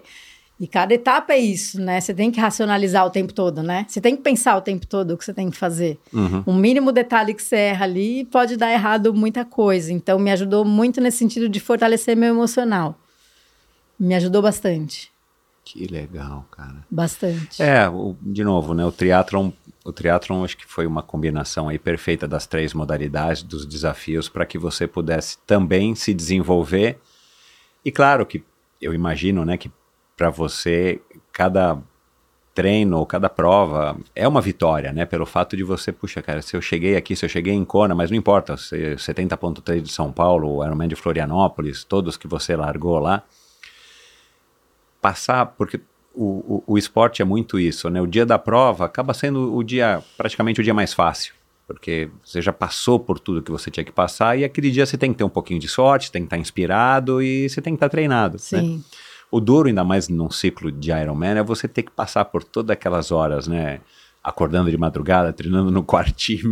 Você treinava na lavanderia, isso, para não fazer barulho para as um, crianças. era né? um quarto desse quarto, dessa sala aqui. Eu acho que o primeiro Ironman foi onde eu descobri que, que eu tinha mais força do que eu pensava, assim. Porque eu comecei a praticar o triatlon incentivada pelo Luiz, né? Porque ele já sabia que eu... A gente se conheceu, eu já estava correndo, né? Para uma maratona, enfim. Então, ele já sabia que eu tinha essa coisa de, de gostar de esporte e tal. E então, só juntou a fome com a vontade de comer, né? Mas logo eu engravidei, logo eu comecei a praticar, eu engravidei. Então, eu treinava em casa, com barrigão. Ele ia treinar fora e eu treinava dentro. E ali eu descobri que eu podia muito mais do que eu pensava. Depois que as crianças nasceram, principalmente. Porque ele me inscreveu pro Ironman, meu filho tinha dois meses de idade, três meses Meu. de idade. E a mais velha tinha um ano e pouquinho. Ah, você vai fazer Floripa ano que vem comigo. Eu falei, você tá louco? Eu tenho um bebê de dois meses e a outra de um ano. Mas Né? você topou. Topei na hora, né? Aliás, ele só me escreveu porque ele sabia que eu É, não para. então, isso que eu ia falar, pô. O cara não fez um, né? Não é barato, né? Então, então, ainda tem isso, né? Ele falou, não, eu te ajudo. Ele foi muito parceiro, muito parceiro. Meu, fazer um Ironman lado a lado é parceria, meu. Não, ele foi muito parceiro na preparação, né, meu? Porque eu tinha que amamentar e sair pra treinar. Ah, ainda e tem ele isso, ficava é. com o bebê. Que é aquela fase do revezamento, E né? um Uma saindo da fralda e o chata. outro trocando fralda. Eu vou te falar. Hoje eu olho pra trás e falo, hoje, lógico, eu tô mais velha, eu acho que eu não teria a energia que eu tinha ali, mas ali eu tinha. E eu escutei um podcast outro dia, o Lobo falando. Ah, é muito bonito quando você fala, ah, tem que fazer recovery, tem que dormir, tem que comer, tem que fazer massagem, mas quando você tem filho pequeno, esquece. Esquece, meu, não sobra Você faz tempo, do jeito meu. que dá, sem dormir. Foi assim, né? Eu dormia pouquíssimo. Quando eles iam dormir, eu ia treinar. É, não foi fácil, não. E- Os meus longos de bike, por exemplo, eram de quinta-feira. Aí era um dia que eu combinava que o Luiz, o Luiz, como ele trabalha bastante em casa, né? A gente tem essa flex... Isso ajudou muito, né? A Claro, gente tem é. academia, então ele podia Exato. trabalhar de casa. É diferente de uma pessoa que tem um trabalho que tem que ficar das 8 às 18, né?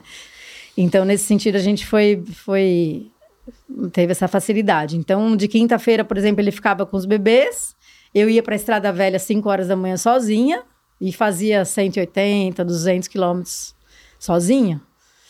Isso, me, isso não tem como. Eu falo para as pessoas, você quer ter foco e deixar a sua cabeça mais forte, vai fazer um treino sozinho na chuva, sozinho, sem ninguém, de 200 quilômetros. O que, que fazia você se sujeitar a isso? Puta, eu acho que eu queria. Uma, eu tinha essa sede de viver, porque eu passei muitos anos da minha vida assim, deprimida e com problemas emocionais e me sentindo o cocô do cavalo. Então eu tinha essa sede de viver ao máximo, como se eu começasse a viver depois dos 30, sabe? Uhum. E outra, eu queria descobrir essa força em mim que eu nunca tinha descoberto antes. E ali eu descobri. Falo, meu, se eu consigo pedalar nessa chuva 200 quilômetros sozinha, eu consigo o que eu quiser. Exatamente. Eu consigo o que eu quiser. Não é qualquer coisa na que aconteça na minha vida que vai me derrubar. Lógico, tem coisas que acontecem na vida, um, morte de alguém, de um filho, enfim, esse tipo de coisa, né? Abala qualquer um, mas não é qualquer coisa que vai me deixar deprimida, sabe? Pedindo para me mandar para um, uma casa psiquiátrica. Nunca mais, nunca mais. Eu descobri uma força ali que eu vou te falar.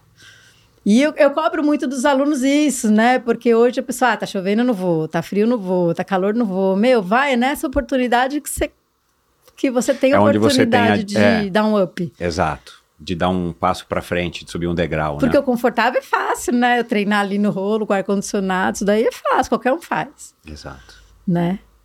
E a maternidade, né? Você teve as duas, as- as- você teve problema, né, no parto aí dos, dos seus dois filhos, né, a Rafaela e o, Gustavo. o Gustavo. É, mas e a sensação, assim, de ser mãe, né, tendo essa história de, de ter tido uma infância complicada, depois você descobriu que era adotiva e tal.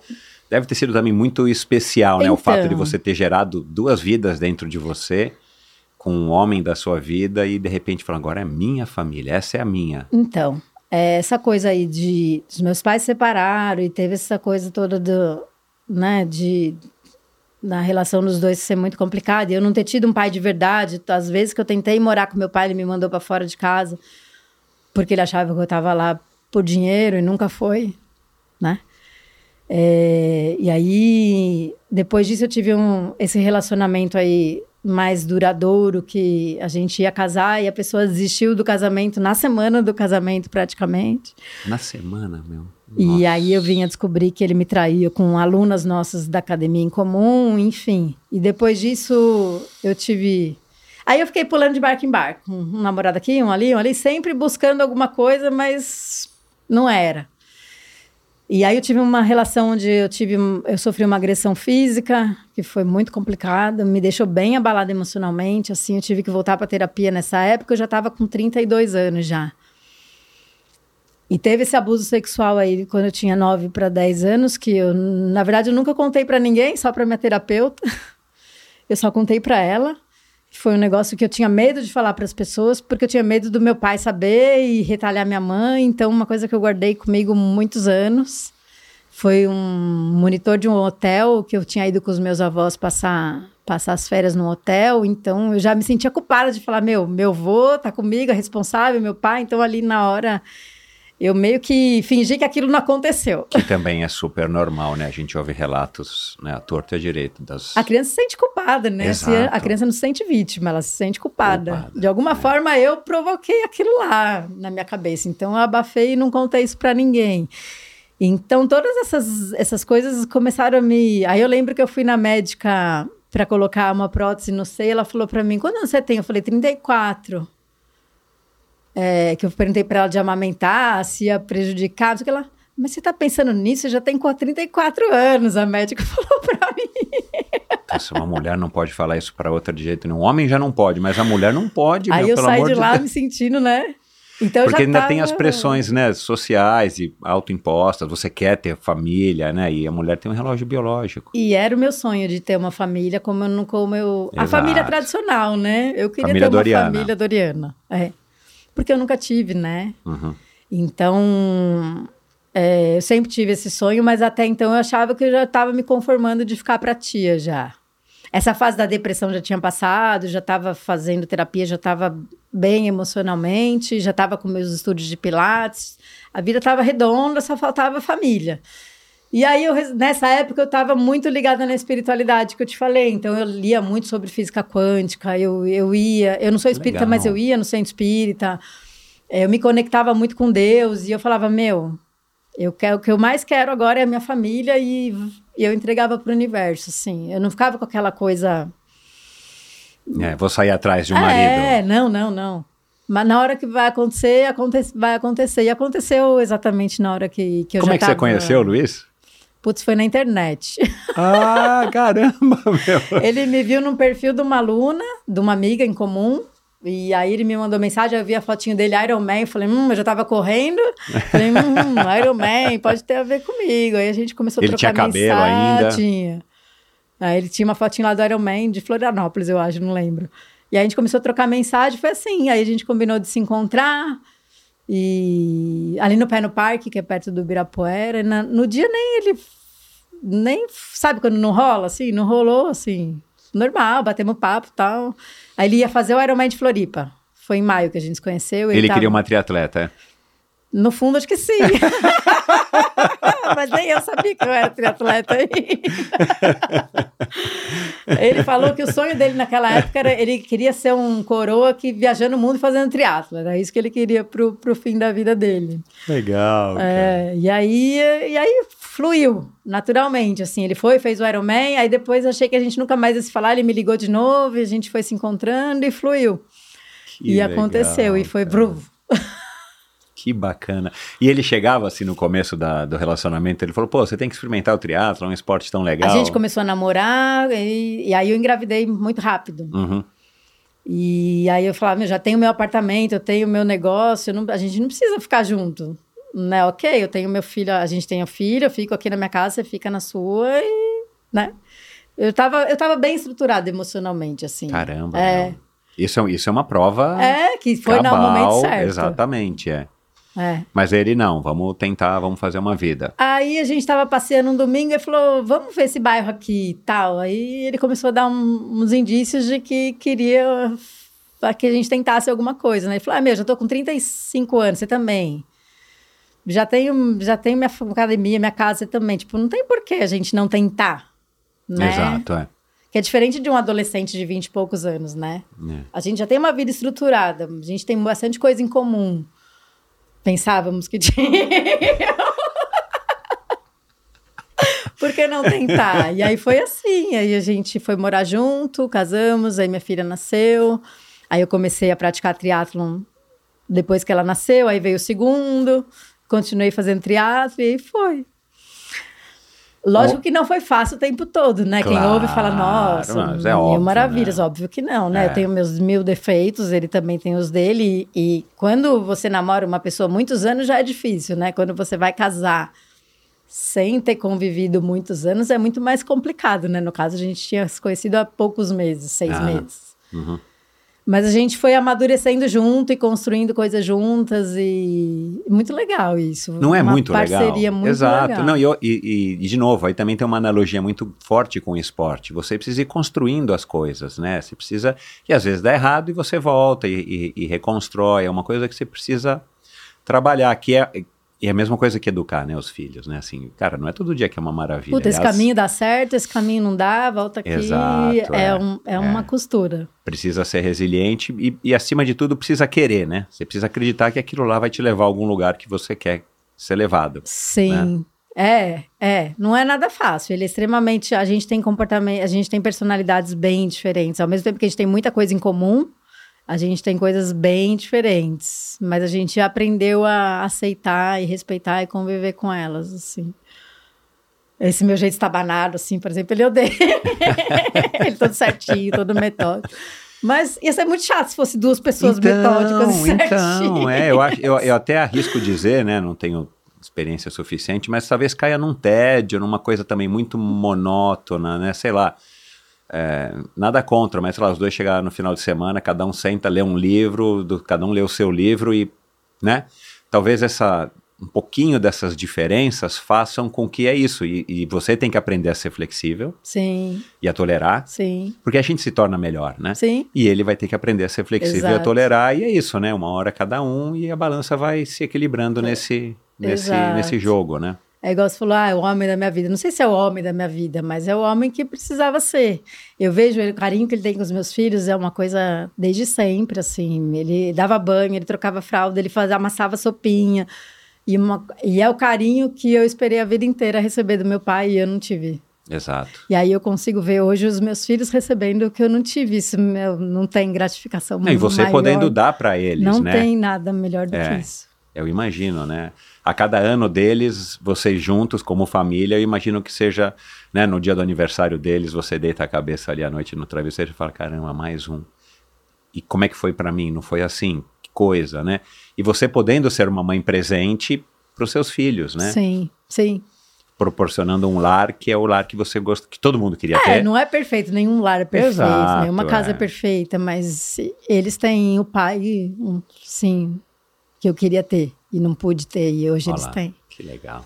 E você logo começou com o Ironman, né? Você fez uma ou duas provas antes, né? Eu vi lá no Estema também. Você foi logo fazer o Ironman. Foi logo esse Ironman aí que, que ele me escreveu e a gente E, fez e junto. por que não fazer provas mais curtas? Ou, ah, legal, fizemos o primeiro, bacana, mas, pô, com filhos, você é empreendedora, né? Fazer as provas mais curtas, Putz, pô. porque aí eu vi que eu dava conta e a régua subiu. e até por causa dessa coisa da disciplina. Quando você se inscreve para uma coisa grande, você tem que A dar um jeito de é fazer maior. aquilo acontecer de todos É. os lados. Então, que eu falei, meu, eu ia treinar 5, 6 horas, ia correr 4 horas no domingo, mas eu tinha que passar o resto do domingo com os meus filhos. Aham. Então, eu pegava eles e ia pro zoológico depois de ter corrido 30 quilômetros. Eles não têm nada a ver com a minha escolha, né? É dureza, cara, é dureza. Exato, é. Você não vai privá-los. Ó, agora à tarde vocês ficam na televisão Vocês porque eu vou dormir, a mamãe vai vou dormir. Tem até um vídeo que eu, tô, eu cheguei de um trem deitado assim, e a minha filha, mamãe, a gente não vai passear, e o Luiz trein, gravando. a gente vai passear, eu, vamos, vamos, É. morrendo, mas eu ia. E aí eu percebi que a gente pode, que a gente... eu- a gente pode o que a gente quiser, é só uma questão de organização e disciplina. Eu acho que se eu descesse a régua, talvez eu não teria esse senso de organização que eu tenho hoje. Aham. Então, por exemplo, para eu poder treinar para o Ironman, hoje eu pego meu treino Pix é minha agenda. Então, tipo, ah, eu tenho que treinar das 5 às 7, das 7 às 9 eu vou fazer não sei o que da, da faculdade, das 9 às 11 eu vou fazer não sei o que com as crianças. É uma agenda do começo ao fim. Então, te obriga a ter disciplina, né? Exato. E você consegue. Tem uma frase que diz assim: você quer uma coisa feita, você dá para alguém que não tem tempo. É, isso mesmo. E é Ah, o- isso. O, Abílio Diniz, num dos livros dele, acho que é esse Caminhos e Escolhas, eu não sei se está aqui atrás, ele fala isso, né? É, ele faz a rotina dele, ele adora a rotina dele, a rotina dele ajuda ele a produzir mais. é isso. Porque ele Quanto mais eu faço, vez mais eu consigo fazer. É. Exatamente, porque você é obrigado a se organizar, né? Ou eu faço aquela hora ou não faço. Exato. Até esse último treino, essa última preparação para Ironman, é a primeira vez que eu tive um treinador, né? Que eu sempre me treinei. No começo, o Luiz tentou me treinar, mas a gente começou a brigar, né? Porque ele falava para eu fazer 12, eu fazia 20. aí eu falava, meu, você quer fazer do seu jeito? Então você vai estudar e vai aprender. Foi aí que eu comecei a estudar. Aham. é, sobre o endurance, né? E aí eu me treinei todos esses anos, sempre deu muito certo, mas chegou um momento que você precisa de alguém te incentivando, precisa de coisas diferentes. Eu tava meio de saco cheio de mim mesma. E aí, agora que eu tenho, eu tenho, tenho um treinador para chamar de meu. e aí teve um dia que eu falei para ele, meu, eu vou ter que, que é o palito, né? Eu falei, meu, eu vou ter que fazer amanhã, é o único dia que eu tenho esse longo de bike para fazer, que, é, que era quarta, quinta-feira, sei lá. Porque os outros dias eu tenho já compromissos, tal. O único dia que sobrou esse vai estar chovendo de novo, do começo ao fim. E eu esperando que ele fosse falar, ah, vai pro rolo, né? Ele só escreveu assim, bom treino. e a gente acostuma com isso, meu. É o que eu tenho que fazer, ponto, eu só tenho hoje para fazer. Então você acaba criando uma rotina que é aquilo e acabou. Então cabe mais coisas. Vai ter que ser nesse dia, porque amanhã eu tenho que fazer outra coisa, Uhum. né? Então eu acho que isso, o triatlo te ajuda muito nisso, de você descobrir que você pode mais do que você acha que você pode. Senão não teria tantos CEOs e pessoas que são super ocupadas que fazem esportes de, de Exatamente. né? É. São pessoas que não têm tempo também. Uhum. Embora sejam pessoas que é, financeiramente possam ter né, uma situação melhor, mas eles também têm uma vida atribulada e cheia de compromissos, né? É. Não, é assim, pelo que a gente tem visto, e eu tenho tido o privilégio de ouvir aqui de alguns executivos, é isso, né? Acaba ajudando também, né? Consome tempo, mas as pessoas se organizam. E aí, hoje em dia, principalmente o CEO, que tem que ser exemplo para os demais funcionários da companhia, da empresa e tal, é, eles também precisam ter esse, esse olhar para se cuidar, né? Porque senão aquela história do cara vai chegar às sete da manhã, vai ser às 10 da noite todo dia, porque ele é o dono da empresa, ele tem que dar o exemplo, é, já não necessariamente é uma regra que vai funcionar, até porque também é aquilo que a gente falou, né? Das gerações mais novas antes de a gente começar a gravar.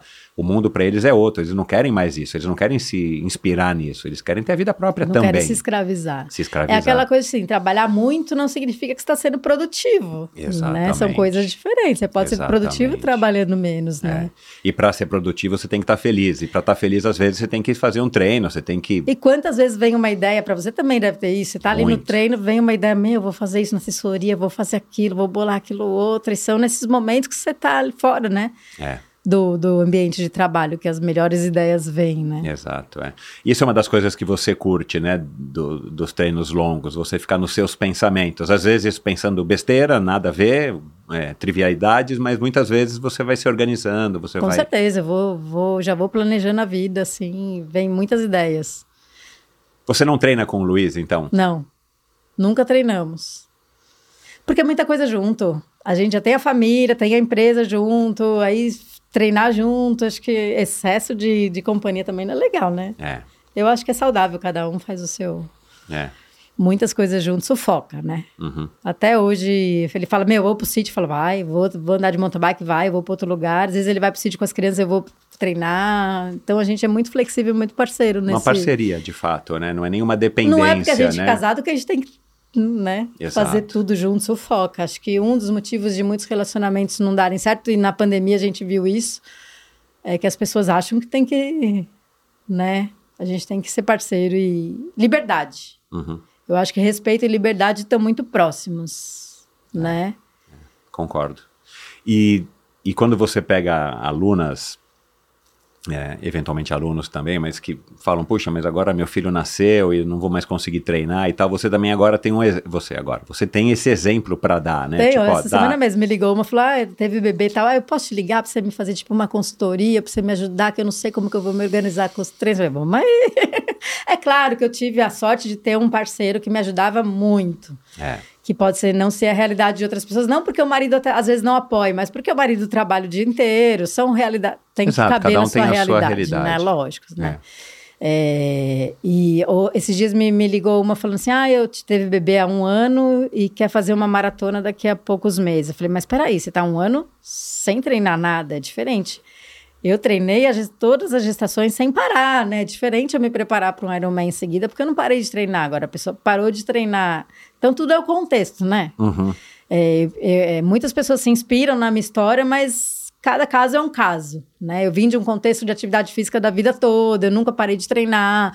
Então foi só uma continuidade, né? E já tinha uma vida ali que propiciou eu poder treinar com dois bebês. Então cada, cada família tem a sua dinâmica, então cada caso é um caso, né?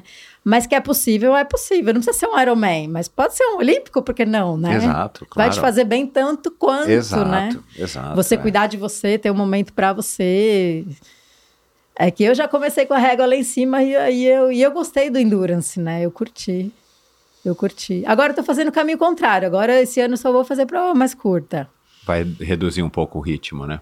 Até porque a gente vai ficando mais velho, a gente precisa treinar velocidade, potência, a gente vai ficando mais lento, né? Então eu percebo, se você fica muito tempo nessa coisa de Ironman, a tendência é você só caindo o ritmo, né? É. é, o Então legal é ter esse, um pouco do equilíbrio, né? precisa ter estímulos de mais força, potência, explosão para você se manter mais veloz, senão vai só vai ladeira abaixo. É.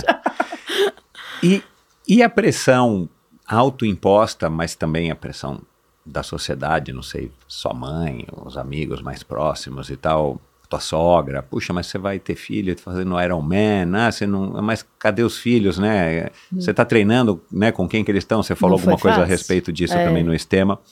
É, é curioso, né, porque é, se a gente for parar para pensar na tua história, provavelmente você seria daquelas mães 100% focadas no sentido de, cara, vou abrir mão de tudo. E vou né? só, era o que eu sempre quis, eu vou ficar só aqui. Exato, é, exato, né? Então, assim, é, tive aqui faz no ano passado, né, 2023, e tive aqui a Luísa, Paz.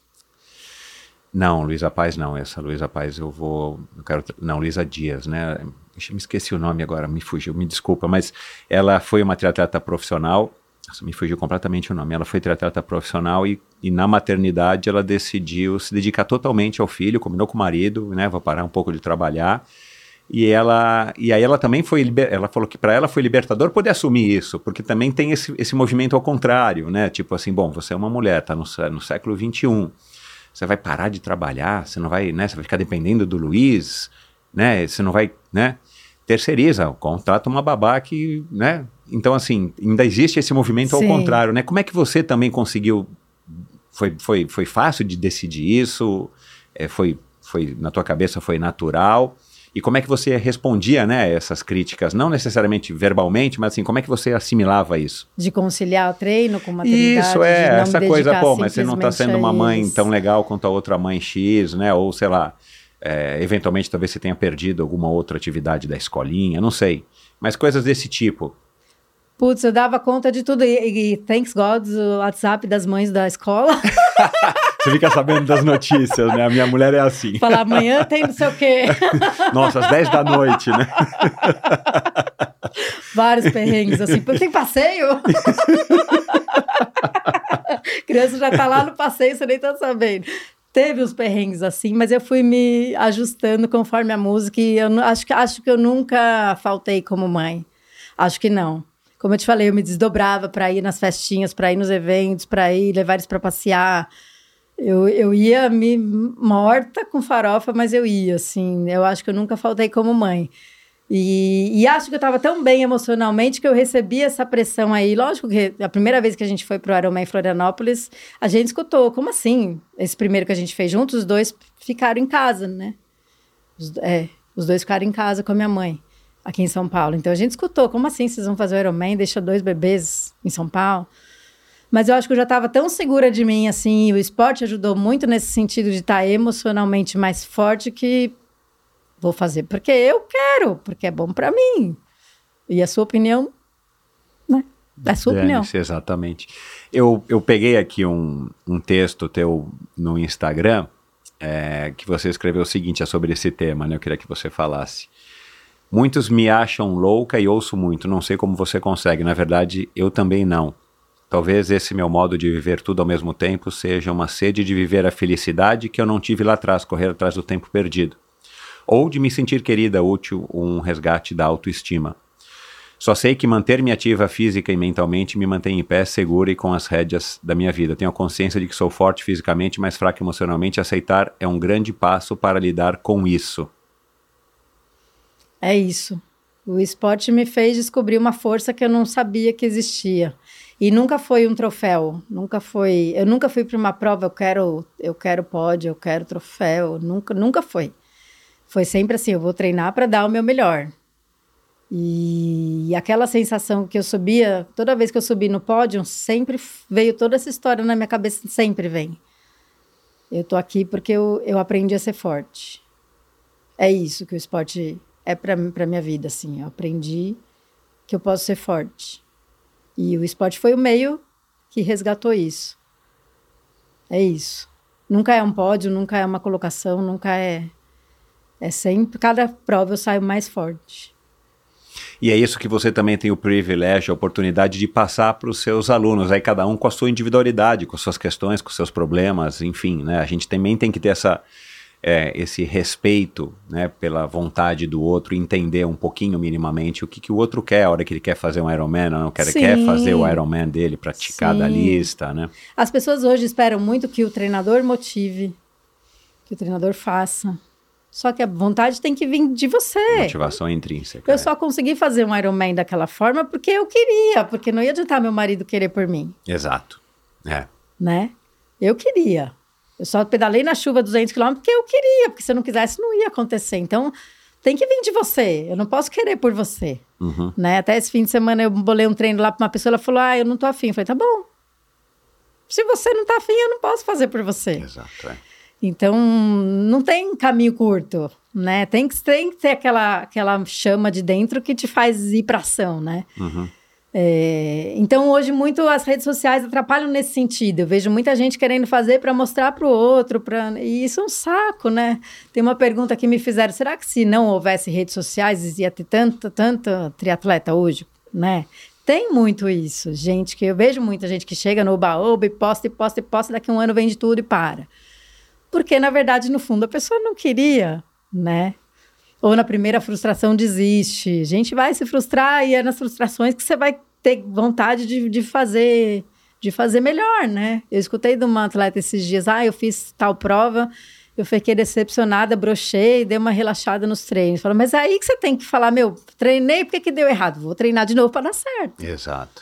né? É isso que é o esporte, é isso que te faz mover ir para frente, né? Não não se acomodar nas primeiras dificuldades, né? A vida não é exatamente um reflexo da vida. A vida não vai ser fácil sempre, né? Só que se você ficar ali chorando, igual eu ficava deprimida e internada e clínica psiquiátrica a vida inteira, você não sai dali. Você tem que usar essas dificuldades para você se superar e, e sair melhor, né? Então, Enxergar como uma oportunidade, né? E não se acanhar e se reprimir, né? O primeiro pódio que eu peguei na vida, que foi no 73 de, de Foz, que foi logo depois desse primeiro, desse primeiro Ironman que eu fiz com o Luiz, foi totalmente inusitado. Eu jamais ia imaginar que eu ia pegar um pódio e ficar entre as cinco numa prova dura daquela. E, puta, foi um negócio assim de. Foi muito gostoso, assim, de meu, que legal. Quando que eu ia sonhar isso, assim? Mas não no sentido de ego, de nossa, como eu sou foda. No sentido de superação mesmo. Nossa, que legal. Eu treinei, nem imaginava isso. É uma conquista, né? Conquista pessoal, É, exatamente. não é que você ganhou da fulana ou da ciclana, mas é uma Exatamente. conquista sua, né? Isso. Tanto que eu- as provas que eu fiz, eu nunca fiquei olhando start list e tal, fulana tem tempo e tal. Não, eu só ia lá e treinava para fazer o meu melhor. Deu certo, deu, não deu, beleza, né? Teve uma época da minha vida, só que eu entrei nessa vibe mais competitiva, assim, de ai, fulano nada pra quanto, né? fazer planilha. Eu falei, meu, não. Aí você começa a entrar numa vibe que não é saudável. Uhum. Não é saudável, de você querer se cobrar, e se cobrar, e se cobrar, e não dá, o caminho não é legal. E as redes sociais hoje em dia favorecem muito isso, né? Assim, eu, eu sou um atleta da época que não tinha, né? Então, assim, era malemar ver as revistas que tinham e você vê no dia da prova como é que estava a pessoa. Aí você ficava fazendo uma expectativa daqui a dois meses na outra prova se a pessoa ia estar melhor ou não e como é que você ia estar em relação a ela, no meu caso, que era profissional. Mas hoje em dia é muito fácil da gente cair nessa cilada, né? Eu vejo esse negócio do Instagram, cara, é... Não é nem Instagram, é o celular. Às vezes eu falo assim, deixa eu ver aqui se chegou uma mensagem do WhatsApp do fulano. Cara, a hora que você abre aparece uma mensagem do ciclano, você já não lembra mais o que você, que, que você foi fazer ali, né? No Instagram é igual. É, tem uma pessoa que vai fazer uma prova agora, e ela me mandou, "Ai, olha, o- olha o Strava de fulana que fez essa prova. Eu falei, nem olha, isso daí eu não vou usar pra nada. Só vai lá e faz a sua prova. É a sua prova que a tem que tua- fazer. A tua experiência é, te mostra até uma que as pessoas que tiveram uma vida mais não não é mais fácil, Confortável. mais confortável, com menos intempéries e tal. Talvez elas não Não, não, entendem muito não entendem aonde muito. que eu é. quero chegar. É exatamente isso. Elas acham que eu sou chata, que eu tô com aí que vem a- o lance de ser carro, carrancuda e chata e cobrar demais, porque elas não entendem o macro do negócio, assim. Porque elas estão acostumadas com as coisas fáceis e é só pedir no iFood chegou e Uhum. é outra realidade. Então talvez elas não tenham essa, essa consciência assim do macro que é essa coisa de treinar no vento, na chuva, no calor, não porque eu sou roots, mas porque isso vai te fazer uma pessoa mais forte, né? Uhum. Pode ser que hoje você não precise ser uma pessoa mais forte, mas pode ser que amanhã você precise. E se você não estiver preparado para isso? E você, na, na- no seu dia a dia profissional, você vai, vai tentando explicar isso para os alunos? Tento. Por exemplo, eles não conhecem a tua história inteira, né? Não, Talvez agora que conheçam um sabem, pouco, é. vão te ouvir no Estema, no Endorfina, É. né? Mas é, você às vezes tem que falar assim, olha, sabe o que já aconteceu comigo? Aconteceu isso, cara, e eu não estava reclamando, ou eu reclamei, mas eu, eu, eu fiz. Você usa um pouco dessa experiência pessoal para que eles se motivem, né? Uso, uso. A menina falou pra mim: ai meu, eu perdi eu- o primeiro lugar nos últimos segundos do, da prova do Olímpico agora, tal, porque a menina me passou. Eu falei: tudo bem, eu, eu perdi no, no sprint no Ironman. né? Assim, pra entender que acontece, É. shit's happen. E, É. né? É, mas eu, eu, eu, eu, eu costumo. Mas eu, eu tenho o cuidado da pessoa não achar que eu tô. se- Muitas vezes as pessoas às vezes acham que eu tô dando meu exemplo sendo arrogante. Aham. Que nem a pessoa fala, ah, eu fui treinar esse fim de semana, tava 30 graus. Aí eu escrevi lá, em Kona tava 37, mas não querendo me achar, tipo, ah, querendo dar o exemplo meu. Tem locais que vai ser duro para todo mundo. Não adianta se você reclamar, vai estar sol, se você não reclamar, vai estar sol do mesmo jeito, né? Exato. Nesse sentido. Nesse sentido. E eu sou muito assim. Na semana passada eu tava com pedra no rim. E tava doendo pra caramba. Aí eu falei, aí eu fui treinar. Aí o Luiz chegou em casa e falou: Mas você foi correr? Eu falei: Fui, ué, se eu ficar parada, eu vou ficar com dor. É melhor eu sentir dor me mexer. Mas é. Nesse sentido, assim, as coisas acontecem. Você tem que estar pronto para tudo na vida, né? O que, que vai adiantar ficar aqui com dor parada, sentindo a dor? Você, você disse que, né, no Estema, você disse que você te cocou na fez, você não pensa em voltar e tal. Não é uma coisa que você fala, ah, vou querer ir no ano que vem de novo e tal, né? 2024. E você acabou de falar que esse ano você vai tirar um pouquinho o pé, vai, vai voltar mais para os treinos mais rápidos e tal, que também é legal para sair dessa homeostase, para você dar um. Você tá Já tô com- me sentindo mais forte, tô caprichando na musculação, tô me sentindo É. mais forte. a gente não vai ficando a cada ano mais novo, infelizmente, né? Então a gente também precisa se, se, se enfim, se, Reinventar. se reinventar. Mas eu arrisco dizer que o teu futuro ainda é no Ultra, né? Eu também. Ah! Olha que eu fiz uma boa um leitura. break. É, porque, cara, você tem todo o, o, o, o, o tipo de, de É. personalidade para encarar É. dificuldades muito maiores do que o Ultraman. Não, não para você se valer de nada, se gabar de nada, mas para justamente fazer essa tua A imersão, introspecção. introspecção no autoconhecimento. É. Então já está nos planos, Já. assim. Ou já tem data? Não, tá nos planos. Não sei quando, mas tá nos planos. Eu acho que eu tenho muito mais esse perfil de introspecção, de fazer um negócio by myself, do que competir com os outros. É, não me faz bem, eu não, eu não gosto de competir. Eu gosto muito mais de treinar, muito mais de treinar do que de competir. É, é, eu não sei, esse ambiente competitivo. Tanto que eu entro ali na prova, eu entro numa bolha. Eu finjo que eu tô numa bolha, não olho ninguém, não vejo ninguém, porque senão tira meu foco a pressão da competição eu não curto. Eu curto me superar, eu curto terminar, é, fazer o meu melhor, mas não curto competir. Nunca foi objetivo, ah, quero correr melhor que ciclana, pedalar melhor que fulana. Aham. Eu acho que esse caminho aí é, é o futuro. um dia, quem sabe. Porque o, o, o que eu mais ouço aqui dos, dos ultra triatletas ou dos ultramaratonistas é isso, né? Assim, além de ser um outro, um- uma outra comunidade, um outro, uma outra cultura dentro da cultura do esporte, dentro da cultura do triatlo ou da maratona ou da ultramaratona aquática, é, é uma outra cultura e não tem tanto esse aspecto é. competitivo. É mais de companheirismo. Até porque você você fica com respeito muito maior para com a prova, né? Porque ela vai te exigir muito mais e, e, no- e ao mesmo tempo acaba sendo um mergulho, né? Em você mesmo por muitos dias ou muitas horas e e, e você sai muito mais forte ou muito mais é, é, se entendendo muito mais, se conhecendo muito mais, né? Então assim dá a impressão que é um caminho natural para você. Mas eu acho que até isso você tem que estar com, com um emocional forte também. Você não pode chegar numa prova dessa Exato, com um emocional definitivamente bagunçado, né? não, Senão é. não dá certo. Não, eu acho que tem que ser no momento certo, Certo, né? Você é não vai isso. fazer, ah, É vou fazer então um, ah, vou lá, ano que vem, não vai, você tem que ter uma estrutura não, também. É, esse ano ainda tenho que terminar a faculdade, que eu estou terminando lá de nutrição, então eu vou focar nisso, provas mais curtas para eu conseguir acabar a faculdade. E meus, fi meus filhos estão virando adolescentes, então é uma fase que eu também não quero ficar ausente muitas horas. Minha filha, principalmente, mulher, ela está naquela fase que ela. Estou sentindo que ela está precisando da mãe mais perto, 11 para 12 anos, então não é, esse não é o momento, assim, de eu me ausentar tanto. Uhum. Querendo ou não, tem que ficar bastante tempo fora de casa. Né? Exatamente, é uma. Então é uma coisa que eu sei que vai acontecer, mas não agora, mas vai acontecer. Que legal. Vai ser legal. Vai que ser bacana. legal. Vai ser, deve ser um sentimento muito diferente de consagração, assim, né? É. É assim, o que a gente ouve, você vê vídeos na internet, é isso, né? Assim, as pessoas, as pessoas não, raramente elas falam dos outros, né? Da competição ou do, ah, elas falam do perrengue que foi, do desafio. E você já tem uma prova assim que você fala, ah, essa acho que eu gostaria de. de... Putz, eu tenho um negócio comigo com o esporte que eu faria um, um, uma prova longa assim em qualquer lugar. Até lá na EV, que é onde eu treino direto, eu faria uma prova dessa sozinha lá. Uhum. É, não tem essa coisa de ah, um lugar. Não. Não. Nenhuma prova assim que você fala, Ainda essa não. aqui, eu vou lá pro Patagon Man, pular naquela não, água gelada. Não. não posso no frio por causa da asma, nem pensar. Ah, tá. É, você tem asma induzida, né? Essa nem pensar, é pular na água e passar mal.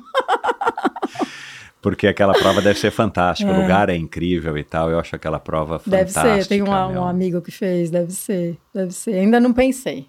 Vou pensar. A Lívia fez o Norseman, né? Nossa, É. prova gélida. É, não, uma prova fria pra mim não dá. A prova mais fria que eu fiz foi lá no Chile, um 70.3, a água tava 15 graus, já foi duro. E é só 1.900, acho que não, mais que isso não aguento não. É. Bom, para terminar, que recado que você daria para a Thelma ali, professora da Runner, ali naquele comecinho, que você ainda estava trabalhando de graça, só para ganhar o vale lanche e tal, né? A Thelma você tem 46, né? Já se passaram muitos anos, a sua vida mudou completamente. Que recado que você daria para aquela Thelminha lá? Não desista da educação física. Você não só não vai passar fome, como você vai ajudar muita gente. É, você vai conseguir ter uma, uma empresa bem sucedida e, e ajudar as pessoas. Acho que é isso. Acho que a minha, a minha função na educação física é poder, com o esporte, ajudar as pessoas como o esporte me ajudou. Me ajudou a vida toda, me ajudou. E é o que me dá mais prazer hoje. É, é sua missão é fazer as pessoas descobrirem o, o potencial dentro delas mesmas que está escondido, mas que elas não descobriram ainda. Eu acho que é isso. Bacana. Thelma, muito obrigado, Obrigada, parabéns, você obrigada. é fantástica, que Obrigada, história, meu, que bom que o Triathlon teve a oportunidade de te, de te receber, né, e que você escolheu o Triathlon e que você conheceu o Luiz e que te apresentou para o Triathlon. Eu falo porque- para ele, a culpa é sua. Ele fala, você é, louca, você vai treinar de novo. Fala, a culpa é sua. Aliás, você disse que ele não, ele não é mais professor, né, da Navas, né, ele, Ele tá já- mais... A gente está em cinco, seis trein... a gente tá em seis treinadores agora, e aí a gente dividiu as funções para não ficar todo mundo fazendo a mesma A coisa. empresa tá né? crescendo, A empresa está exato, crescendo, então é. ele está mais focado na parte administrativa, financeira Uhum. e tudo mais, e a gente com o treinamento mesmo. Para quem quiser entrar em contato com você, com a Navas, passa aí a tua, o teu Instagram ou o Instagram É no da Instagram, Navas, Navas Underline Tri. Navas. Aham. E o meu é, eu nem sei o meu, o meu é muito grande, é Tel, É, Tel da Melio Coach, alguma coisa assim, não lembro. Bom, eu vou colocar no post Tá. do episódio de hoje para as pessoas te darem um feedback aí sobre a tua história, sobre o que elas ouviram e aprenderam aqui hoje com você. De fato, eu acho que é um privilégio para as pessoas que treinam contigo, especificamente contigo, para um privilégio para elas poderem ter contato com alguém com uma força como você tem, né? Não só fisicamente de fazer um- uma prova como o Ironman, mas é, principalmente essa força interna, essa, essa motivação e essa energia, né? Porque caramba, meu, tem energia aí Tem, nessa, nesse tem. pequeno corpinho aí. Ainda tem, até os 80, vamos lá. Se Deus quiser. É, é o espírito da dona Cida, é? Puta é. Puta é. Que exemplo, né? Ela é demais. Tive com ela ontem, é o espírito dela com certeza. Olha Guerreira. lá, Guerreira. bacana. Minha avó, é, ela trabalhava na roça, é preta, analfabeta, e aí ela veio para São Paulo, ela foi zeladora, ela foi faxineira, ela foi diarista, e ela, com, com tudo isso, ela comprou a casa dela, comprou o carrinho dela, que é o Fusquinha Verde que ela levava a gente pra cima e pra baixo quando a gente era criança. Eu lembro das minhas amigas da, da rua, a Dona Cida, virando a esquina com, com o Fusquinha. Eu nunca vi minha avó reclamar da nunca vi minha avó reclamar da vida. Ela sustentou a casa, sustentou os netos, ajudou minha mãe a sustentar os netos, ajudou a sustentar minha mãe depois de adulta ainda, eu junto. E tudo isso sendo faxineira e, sabe, esses trabalhos. É, e foi e aí com 80 anos ela foi entrou na escola para ser alfabetizada. Com 80 anos eu lembro que ela me chamava e falava: "Vem ver minhas continhas, me ajuda a fazer essa conta de divisão". E eu nunca vi minha avó reclamar da vida, nunca vi minha avó chorar, nunca vi minha avó triste. É, com certeza a força vem dela, sem dúvida. Privilégio, você é uma privilegiada, definitivamente. Thelma, sorte do Luiz, sorte da Rafaela, do Gustavo e das pessoas que treinam com a Navas. Então, muito obrigado e que você tenha um ano maravilhoso em 2024, com muita saúde. E você vai voltar aqui depois do teu primeiro Ultraman, o que quer que seja, tá bom? Beleza, combinado. Obrigado, Thelma. Obrigada a você. E é isso, muito obrigado então pela sua audiência. Espero que você tenha curtido como eu curti essa conversa. Eu falei no começo do episódio que a Thelma, Thelminha, é uma mulher de uma força gigantesca, então espero que você tenha curtido esse episódio. 2024 promete, eu falei também isso, venho cantando a bola e eu venho aqui me esforçando para trazer pessoas do calibre aí da Thelma sempre que, que eu encontro. Então, muito obrigado pela sua audiência. Dê um alô para a Thelma, vou colocar no post do episódio de hoje os links para o Instagram dela, que ela não se lembrou, também não me lembro agora, é complicado, mas pode mandar também para para Navas, uma assessoria muito bacana. O Luiz, marido dela, já teve por aqui. E o Amilcar, que foi, além da Karine, é, um aluno também do, da Navastri, que me indicou a Thelma, então foi muito providencial. Obrigado ao Amilcar, obrigado à Karine. E se você quer ouvir aqui alguém que por acaso não passou pelo endorfina ou passou pelo endorfina há muito tempo, como por exemplo o episódio agora do começo do ano com a Raíza Golão, né, que havia passado por aqui já fazia seis anos. É, se você quiser ouvir novamente alguém, faça a sua sugestão, vá lá no meu Instagram, endorfinabr, faça a sua sugestão e eu vou ter o maior prazer aí de convidar a pessoa que você sugerir. Claro, me diga por que, que você quer que a pessoa esteja no endorfina, qual é a razão, qual é o motivo que você está sugerindo esse ou aquele outro é, convidado, pessoa, tá?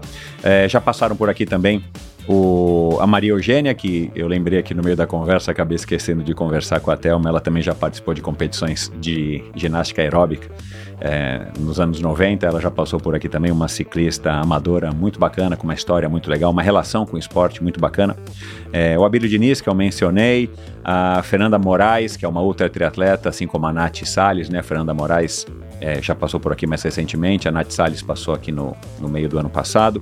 E, e o Brad Sutton, a gente não acabou não falando, mas a, a Thelma e o Luiz também fizeram uma especialização com Brad Sutton, que é considerado um dos melhores treinadores de triatlon da atualidade, e eles então são também é, formados pela Brad Sutton, que também formou o Mariano Rata e o Reinaldo Colucci, que já passaram por aqui. Então é isso, muito obrigado. Não se esqueça de apoiar o Endorfina se você acha que esse conteúdo está te trazendo é, inspiração, se ele está te trazendo é, ensinamentos, se ele está te agradando e você tem condições e pode colaborar financeiramente, a partir de 30 reais por mês você pode fazer parte então desse grupo seleto de pessoas que apoiam o Endorfina. E lá no meu site, endorfinabr.com, você se informa como apoiar o Endorfina e você também pode ir direto ali para o meu canal no YouTube, onde você vai poder assistir essa conversa ou estar assistindo essa conversa no caso, é, se você estiver vendo pelo YouTube, e também para vários agregadores de podcast. Então não se esqueça, endorfinabr.com, esse é o lugar onde você encontra informações completas a respeito aí desse projeto que vai agora para completar sete anos de existência, que é o Endorfina Podcast. Muito obrigado é, e até o próximo episódio. Esse episódio foi um oferecimento da Bovem. Quer reduzir em até 30% os gastos de energia de sua empresa? Fale com a Bovem. Há mais de 10 anos no mercado, é líder na migração de empresas para o mercado livre de energia. Com uma equipe especializada e tecnologia de ponta, a Bovem oferece as melhores soluções energéticas para o seu negócio, reduzindo custos sem necessidade de investir em equipamentos. Não deixe sua empresa ficar para trás. Descubra as vantagens de ser livre com a Bovem. Bovem, de energia ela entende. Obrigado por ouvir esse episódio do Endorfina. Acesse o endorfinabr.com Vá no post do episódio de hoje para conhecer um pouco mais sobre o meu convidado e alguns assuntos abordados em nossa conversa. Lá você ainda encontra todos os episódios do Endorfina. Siga o Endorfina BR no Instagram e confira imagens inéditas e inusitadas dos meus convidados. Participe enviando comentários e sugestões. Se você curtiu, colabore assinando Endorfina no seu agregador de podcasts preferido e compartilhando com seus amigos.